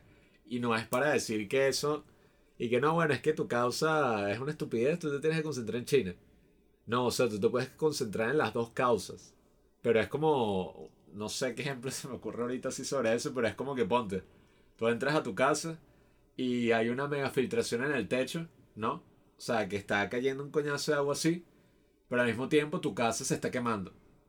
Entonces, bueno, ok, está la filtración en el techo, pero tú no vas a estar y que, coño, la maldita filtración, tengo que repararla, voy a buscar la escalera, me voy a montar aquí, voy a empezar a arreglar el techo si tu casa se está quemando. Mientras o todo se está llenando de humo y tú estás como en el meme ese del perrito. Sí. Y que todo está bien, pero todo está O lleno de fuego al si existen amenazas gigantescas que están haciendo actos racistas de lo- con los que tú estás en contra. Y además están actuando contra los valores básicos de toda nuestra civilización. Y quieren eh, dominar eso, el mundo. Quieren ir en contra de tu país. Tú vas a estar bien. Salir tú mismo a decir que, ah, pero esos valores básicos sí. propios nuestros son No, bueno, una mierda. En verdad, X, le vas a hacer el trabajo más fácil. O sea, es súper gafo. O sea, la lucha por los derechos, no sé, LGBT, todo eso, obviamente es súper importante. Pero tú te puedes preocupar de las dos cosas al mismo tiempo. Y que, ¿Qué coño? Obviamente que algo como el racismo institucional sí existía.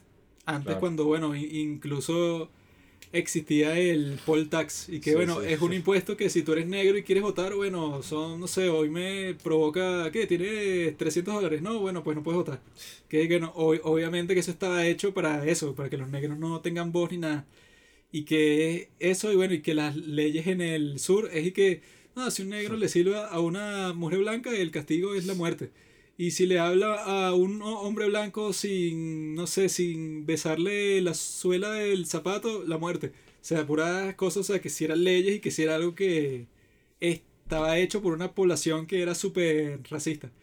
Pero si vas a decir que las cosas en el 2020 están igual como en 1940, que e- esa era la regla en todas partes, o sea, no sé en qué mundo estás viviendo si vas a decir que el racismo institucional, luego de que obviamente todo ha cambiado. Y bueno, amigos, ese es el plan malévolo de China. Y lo más preocupante de todo es que no, no es un plan malévolo así como y que, ay, eh, este país, no sé, existe un tipo así en un país europeo raro que quiere dominar el mundo con unas políticas raras, sino que los chinos están haciendo todo en su poder para cumplir el plan al pie de la letra. Y lo están haciendo de formas que, bueno, yo creo que tenemos que comprender que, que incluso yo lo que pienso es que la gente no está ni preparada para pensar que un país haría algo así. O sea, cuando a uno le hablan de invasión, eh, todavía tenemos la idea en la cabeza de que, ay, mira, entró este país así, con unos tanques, se apoderó del país, ahora esto es mío, un imperio. Pero yo creo que lo que los chinos entendieron es que ya no vivimos en el mismo mundo donde puedes hacer vainas tan bestias como las de Mao. Y por lo tanto, tienen que hacer como lo mismo, pero suavecito, pues, como versión light, o sea, versión dietética. Entonces, literalmente se han metido eh, haciendo inversiones en un coñazo, un coñazo de países africanos. Se han metido en Latinoamérica, se han metido en Europa. Y cuando digo se han metido, hacen tratados de comercio en el sentido de, mira, Robinson, tu país está vuelto mierda porque eres un dictador africano, ¿no? Yo te voy a dar plata para que tú construyas una ciudad, o sea, infraestructura. Para que tú construyas esta ciudad así toda moderna, recha, con arquitectura, pero eh, nada, bueno, te voy a dar un préstamo y tú me tienes que dar una parte de este puerto que me gusta. O sea, para yo ahí distribuir las cosas. Y los bichos, ah, coño, fino. Soy un dictador africano, nadie me va a dar un préstamo porque todo el mundo sabe que yo no tengo ni tres centavos para pagarles de vuelta. No, y que todo el préstamo me lo va a robar ya. Sí, o sea, entonces los bichos dicen, ah, bueno, dale, sí, va, toma tu préstamo. Sé que no me lo vas a pagar, pero ahora el, este puerto me pertenece. Entonces construyen, bueno, un coñazo, de- o sea, el puerto lo ponen arrechísimo, establece una nueva ruta de comercio, meten a puros trabajadores chinos y esa ciudad que construyeron, entre comillas, si es que se construye, esa ciudad que se construyó termina siendo para los trabajadores chinos que mandan a trabajar en el puerto. Y que es chistoso porque es así, yo hice eso con un país de África, ¿qué me vas a exigir tú, amigo? Tú no tienes ley. Yo te doy los reales y mi ejército es 10.000 veces más grande que el tuyo. Entonces ahí yo básicamente hago lo que me da la gana. Ya. Y hacen eso ganando influencia alrededor del mundo. O sea, eso lo han hecho en Portugal. Lo han hecho en España. Lo han hecho, eh, creo que en Alemania también. Lo han hecho en Francia. O sea, están haciendo eso en, En todas Inglaterra. partes del mundo. En Inglaterra. O sea, están metiendo y que, ah, mira, vamos a comprar empresas de todo tipo. O sea, o ni siquiera comprar, vamos a invertir. O sea, vamos a convertirnos en inversores arrechísimos en empresas de alimentos, en empresas de tecnología, en empresas de bienestar, o sea, en empresas de todo.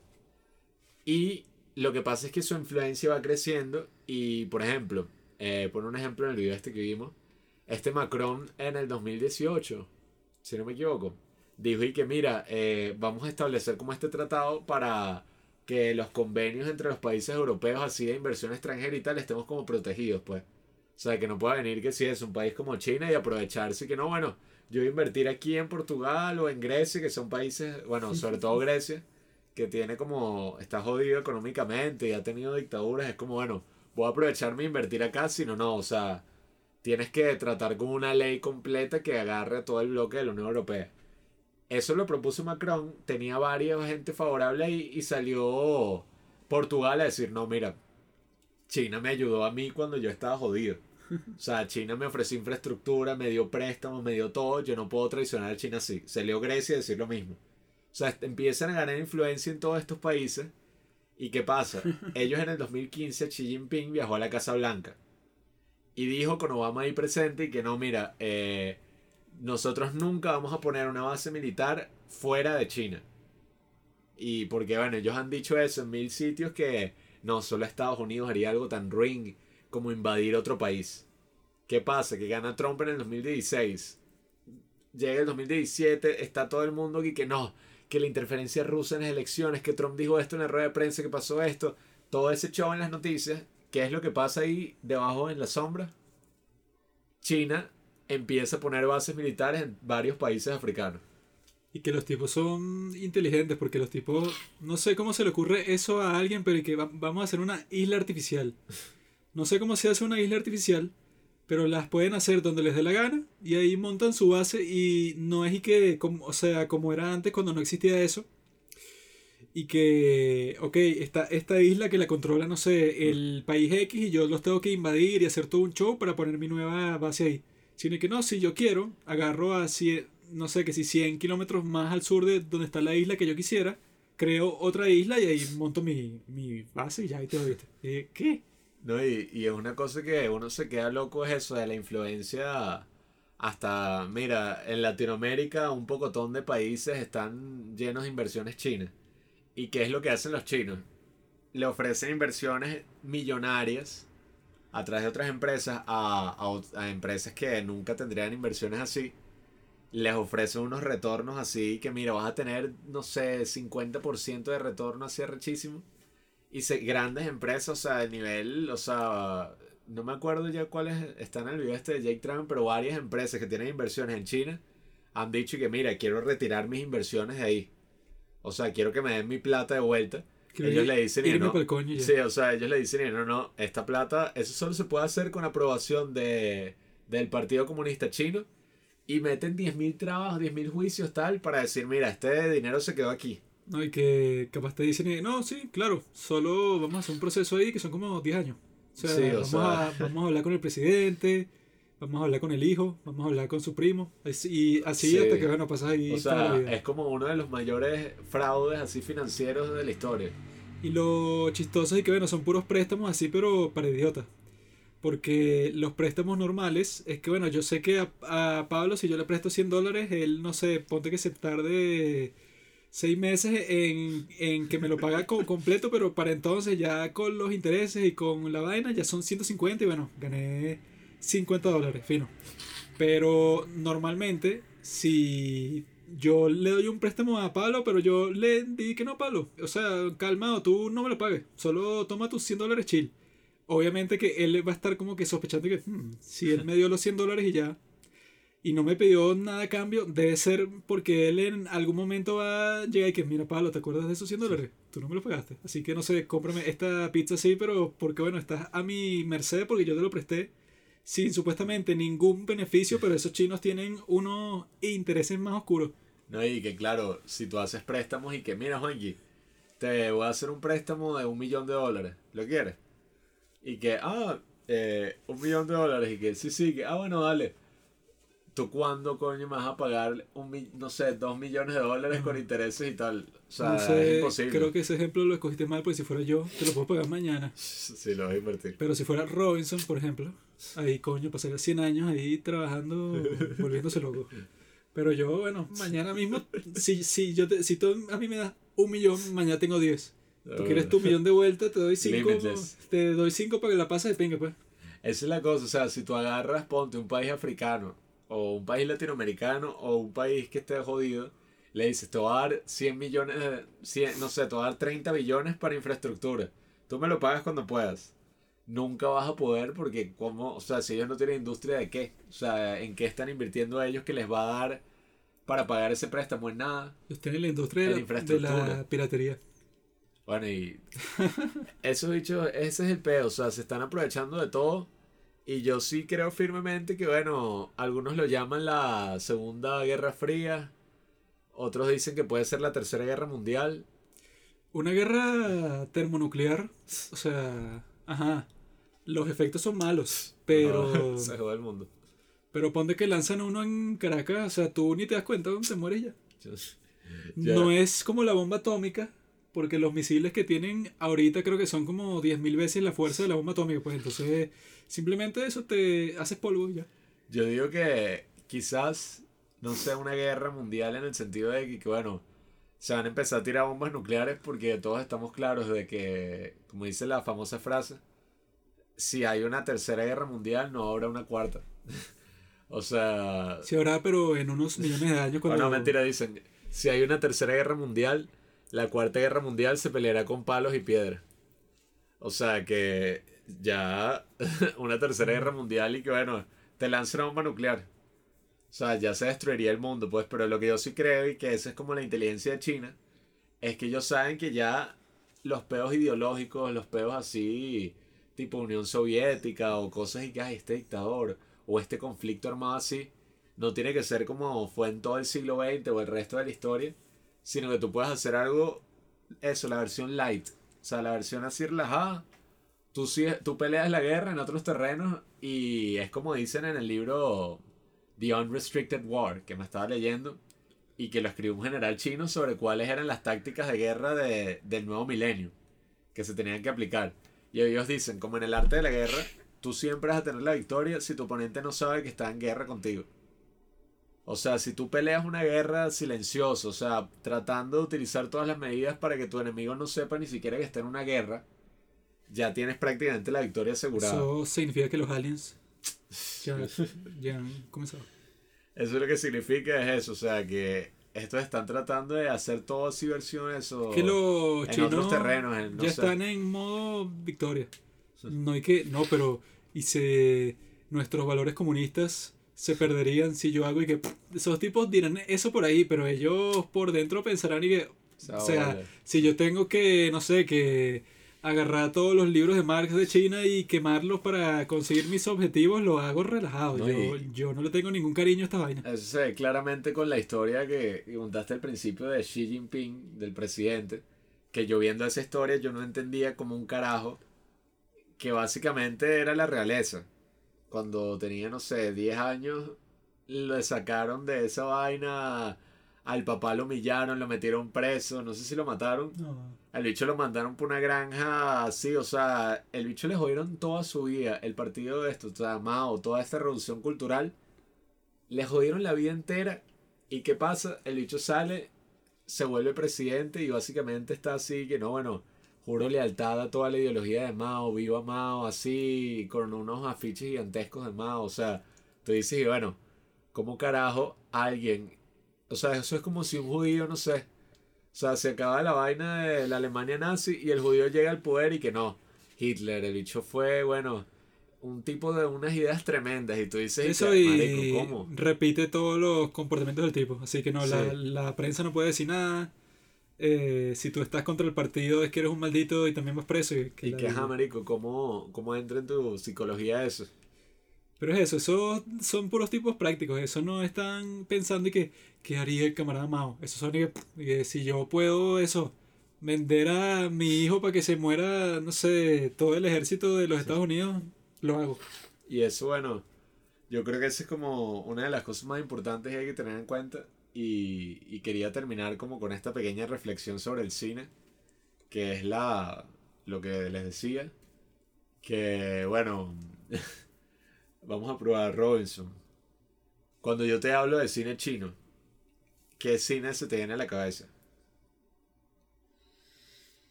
Me imagino. Artes marciales. O sea, no te imaginas un coño. ¿Qué cine chino conoces? Shaolin Soccer. Ok, bueno, y tú, Juanqui, no sé. Bueno, Chunkin Express, eh, In the Mood for Love, todas mis películas preferidas. Pues. Ok, bueno, cuando se habla de eso, de cine chino, a todos se nos viene a la cabeza las películas de artes marciales, Bruce Lee, Jackie eh, Chan. Jackie Chan, Rush Hour, esa, esa no es china. no. No, bueno. y que Shaolin Soccer, eh, Wong Kar Wai, el mismo Ang Lee, se nos vienen toda esta cantidad de películas a la el cabeza. último emperador es chino. Eh, no, ese es Bertolucci. Pero se nos vienen a la cabeza todas estas películas chinas, ¿no? Cuando, si tú te pones a investigar, ocurre algo muy importante, que ninguna de esas películas ni ninguno de esos directores provienen de lo que llaman en inglés la mainland China. O sea, en verdad ninguna de esas películas es china. Porque, ¿qué ocurre? Como te mencioné al principio, que habían varias regiones en China. Ok, está la China, sí, que, que bueno, tiene Beijing, está Shanghái, está tal, pero también está Hong Kong y está, eh, ¿cómo es que se llama la isla? Taiwán. Y está Taiwán, y está, bueno, está Singapur, etcétera, pero está Hong Kong, que qué pasa? Este era un lugar de, un territorio que podríamos decir ahorita es de China, pero formaba parte de, de, ¿cómo es que se dice? La corona británica. O sea, era como parte de ellos hasta los años 90 en que dijeron, no, mira, vamos a dejar el control de Hong Kong en manos de China nuevamente. ¿Qué pasa? Que Hong Kong se crió bajo una doctrina occidental. O sea, había libertad, libertad de prensa. Por eso es que salen todos estos cineastas que son de Hong Kong.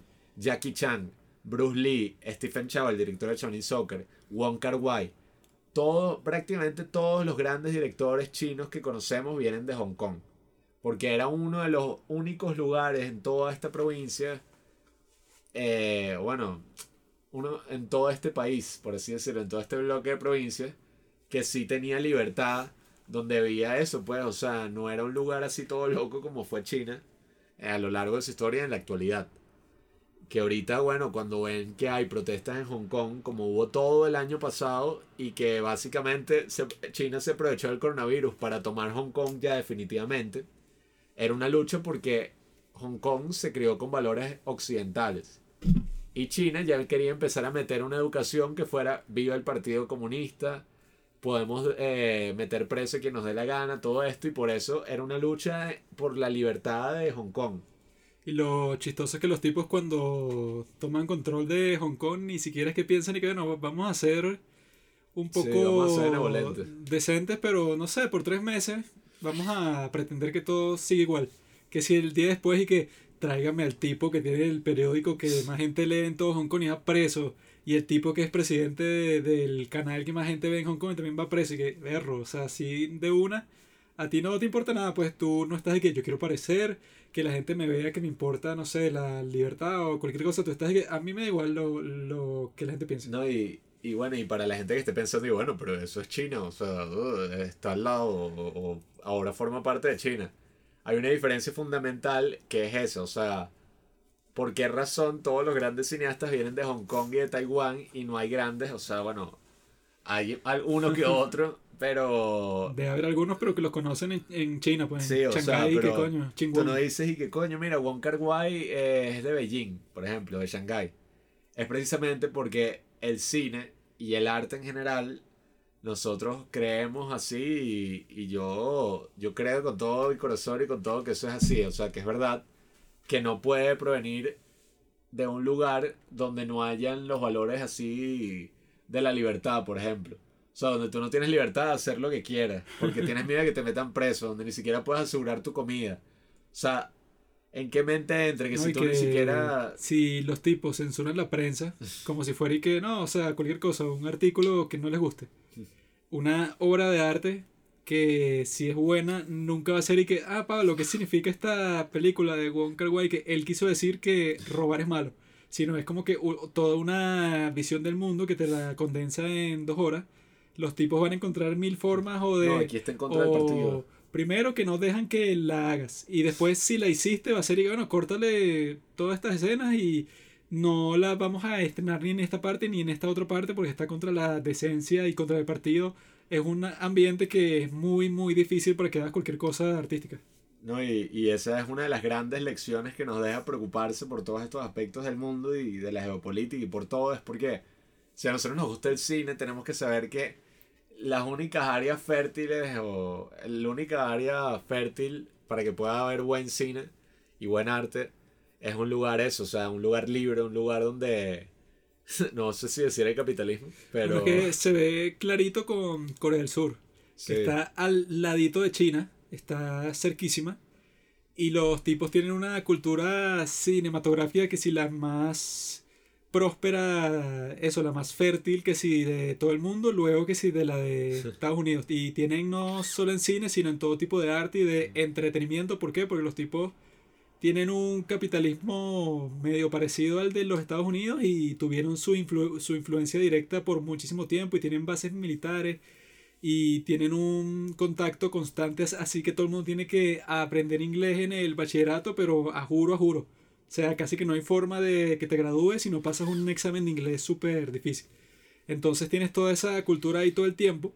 Y no es coincidencia que eso, pues, o sea, porque en Corea del Sur es así y en cualquier país, ponte, en el mismo Japón, que es mucha más gente y que no vivió con esta, esta relación tan cercana con los Estados Unidos, sino que bueno, o sea, sí, luego de un tiempo fueron aliados y tal, pero bueno, que no querían tener mucho que ver por, bueno, obviamente la... la por dos razón- razones muy obvias. Sí, eh, no, hay que analizarlo mucho, pero que bueno, que son tipos que ajá, después sí se hicieron panas de los Estados Unidos, pero que por mucho tiempo fueron a, a buscar su propio camino y que el cine japonés no es que es malo, sino que bueno, el de Corea del Sur, que es mucha menos gente y que su economía es más pequeña, tiene muchísimo más contenido así de, de calidad en cuanto a cine, pero o sea, in- No, y- infinitamente más. Ponte a ver cuáles son los grandes autores de los cines donde hay dictaduras, eh, de los países donde hay dictaduras, o sea, eh, ah, el, el cine de Leni Riefenstahl, buenísimo. En su mayoría son pura propaganda, como era en la época de Stalin, como era en la época de Hitler, como supongo que en Japón también habrán hecho, si es que hicieron películas, películas de propaganda, cuando se va estos malditos, o sea, y, y termina esto, o sea, vuelve a nacer una nueva república en Japón, es que llegan artistas como Kurosawa. Entonces yo pienso que solo en la mente de un cínico entra esta idea de que, que no, bueno, eh, un gran artista puede estar así hasta en las sociedades más difíciles y tal. Mira Tarkovsky, Tarkovsky está en la Unión Soviética y que bueno, Tarkovsky también pasó toda una vida de sufrimiento porque le censuraban las películas. Solo pudo hacer como seis películas, siete que películas, se la- tuvo que, que ir en el exilio. La cuestión es decir que lo más probable es que si la Unión Soviética no fuera tan bestial, existiría no un Tarkovsky, sino como 10. O sea, Sí. 10 tipos así súper creativos que lo más probable es que existían, pero que bueno, que fue un desastre todo, pues, o sea, Sí, que lo, t- Terminaron como en un gulag. Sí, o sea, que lo mandaron que para la guerra, o fueron presos, o se murieron de hambre, o sea, mil formas estúpidas de, de, de que te pase algo así en un país así bestial. ¿no? Y, y que si ya en el arte en general, o sea, en la escritura, en la pintura, qué sé yo, el teatro, ya es difícil, en el cine, que es un arte que, bueno, muchos podrán decir, no, bueno, oye, eh, se puede hacer cine que no se necesita dinero ni presupuesto, y que bueno, tú con tu teléfono Sí. grabas un corto de un minuto y listo.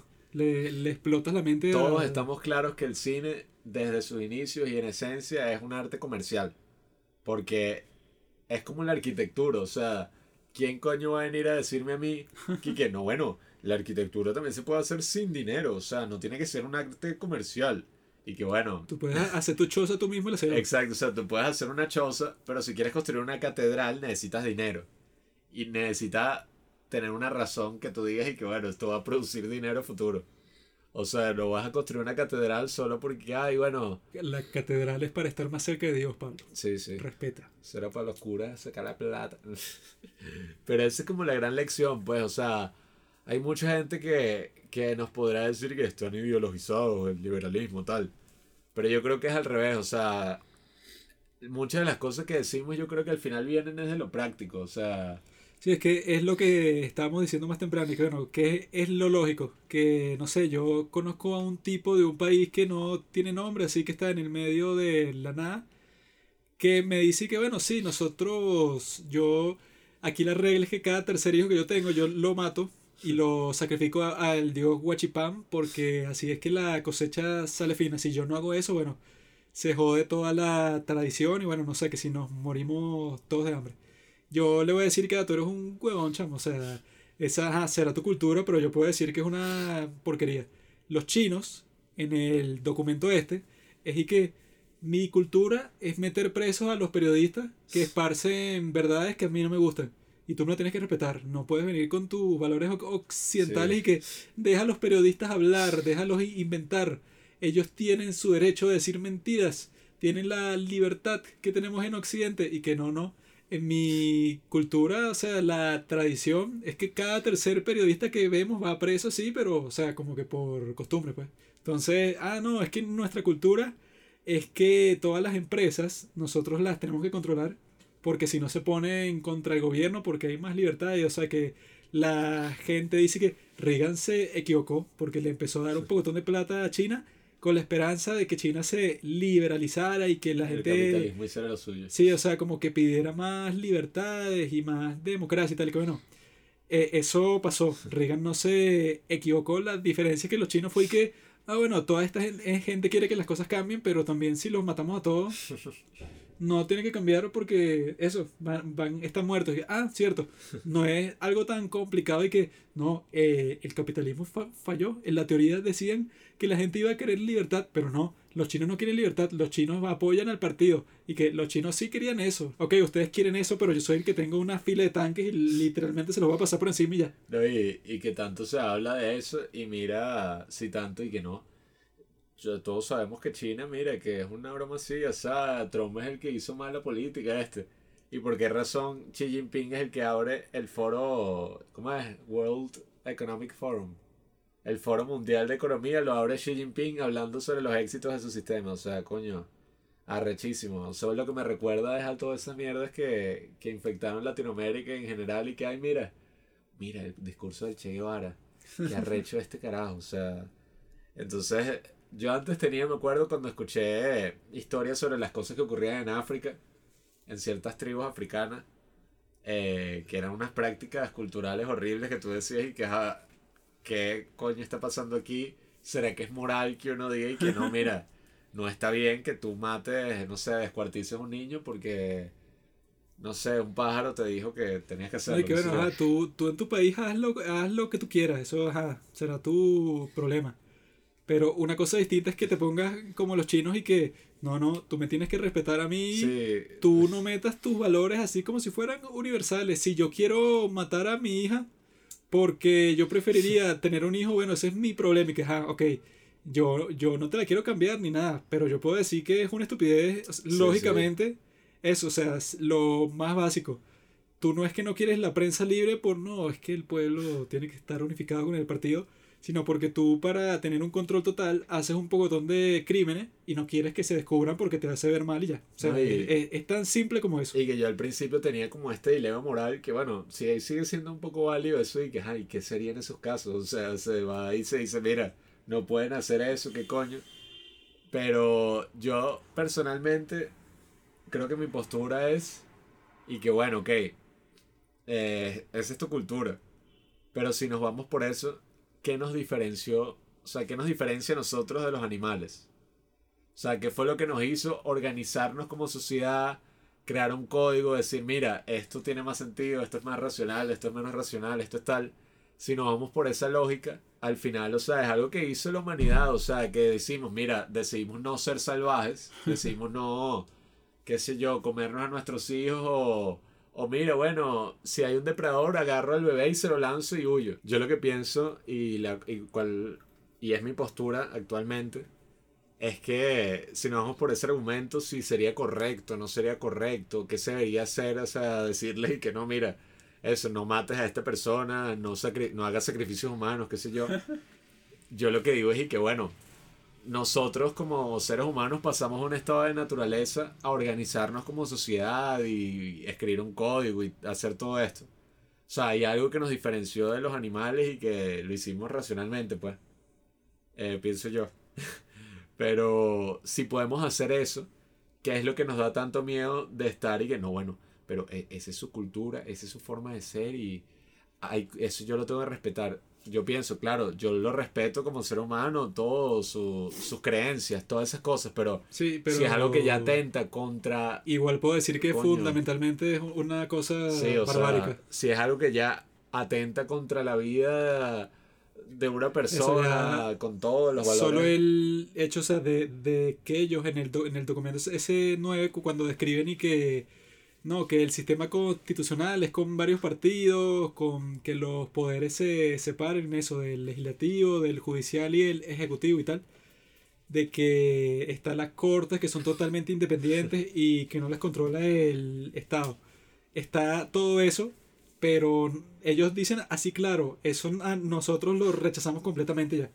No hay que, ajá, tiene sus ventajas o no nos gusta por tal y tal razón. O sea, co- como, que ni siquiera se ponen a decir por qué no les parece lo óptimo, sino que dicen y que no, todos los que se ponen a sugerir un sistema como ese simplemente es porque nos quieren destruir, o sea, son unos conspiradores. Y que, ah, bueno, explícame qué tan malo es que las cortes sean Sí, independientes. Ya eso, ya eso es una excusa. Y que, si, y, y que si tú vas a meter preso a alguien, que no sea que lo metes preso porque te dio la gana, sino que ajá, pase por un juicio, por todo un proceso, que eso ha existido desde hace miles de años. O sea, ¿dónde está lo malo en eso? Los tipos nunca lo explican. Solo dicen y que no, o sea, no sé, Eh, no, nos parece bueno, bien. yo creo que mi cultura está en contra de la libertad, o sea, todos deberían ir presos menos yo, que yo soy el que decido. Eso es algo cultural y, Y si tú estás en contra de eso, bueno, estás en contra de mi cultura. Y bueno, tú estás en contra de 10.000 culturas que estás asimilando y estás reeducando. Entonces, ¿con qué moral vienes tú a decir que, no, bueno, es una cuestión cultural y eso es un valor que se tiene que respetar?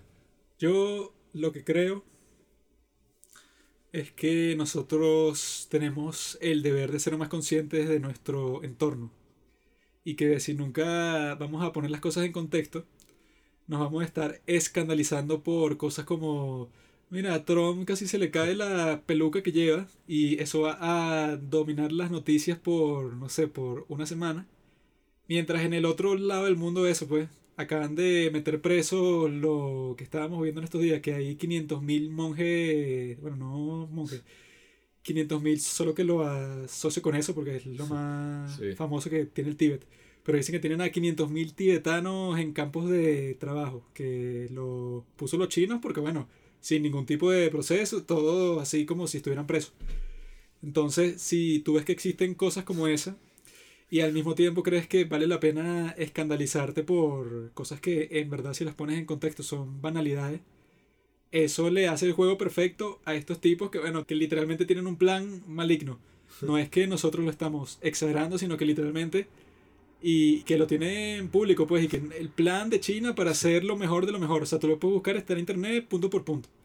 Entonces eso, nosotros si no sabemos, eh, no nos hacemos conscientes de eso, es peligroso no solo para, para nosotros individualmente, sino eso, para lo que se valora en todas partes del mundo.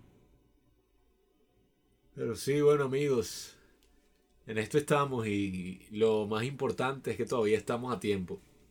Que no estamos hablando en China todavía, ni que estamos hablando, bueno, nosotros en Venezuela con un poquito de miedo, pero no es con un miedo generalizado de que vayan a entrar por nuestra puerta porque están espiándonos sobre estas conversaciones y eso es lo importante.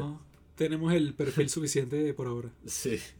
Pero si quieren evitar que estas cosas pasen y que lleguemos hasta esos puntos, es nuestra responsabilidad eso, o sea, creo que, creo que eso encapsula todo, pues necesitamos entrar en contexto y saber eso, que, que muchas veces hay problemas que, que, necesitan nuestra atención y nuestras energías y, y todo porque hay muchas más vidas en riesgo, muchas más familias, muchas más generaciones y, y nuestra propia existencia y forma de vida puede estar en riesgo y, y nosotros nos estamos preocupando por la gotera que, que, está en el techo mientras la casa está en llamas o el edificio completo se está quemando.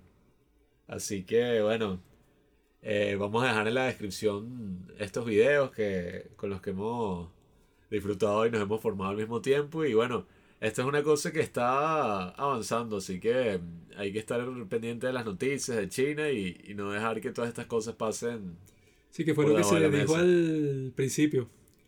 Que ellos hacen todo eso sí porque directa o indirectamente, o con intención o sin intención, está siendo ocultado.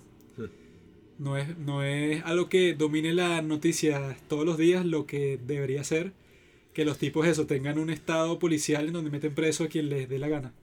Entonces, si eso no es así, es importante que todos nosotros estemos conscientes de eso para que ellos no sean capaces de, bueno, hacer un montón de barbaridades como los nazis y tienen a todos esos campos de concentración ocultos así por el tiempo que les dé la gana.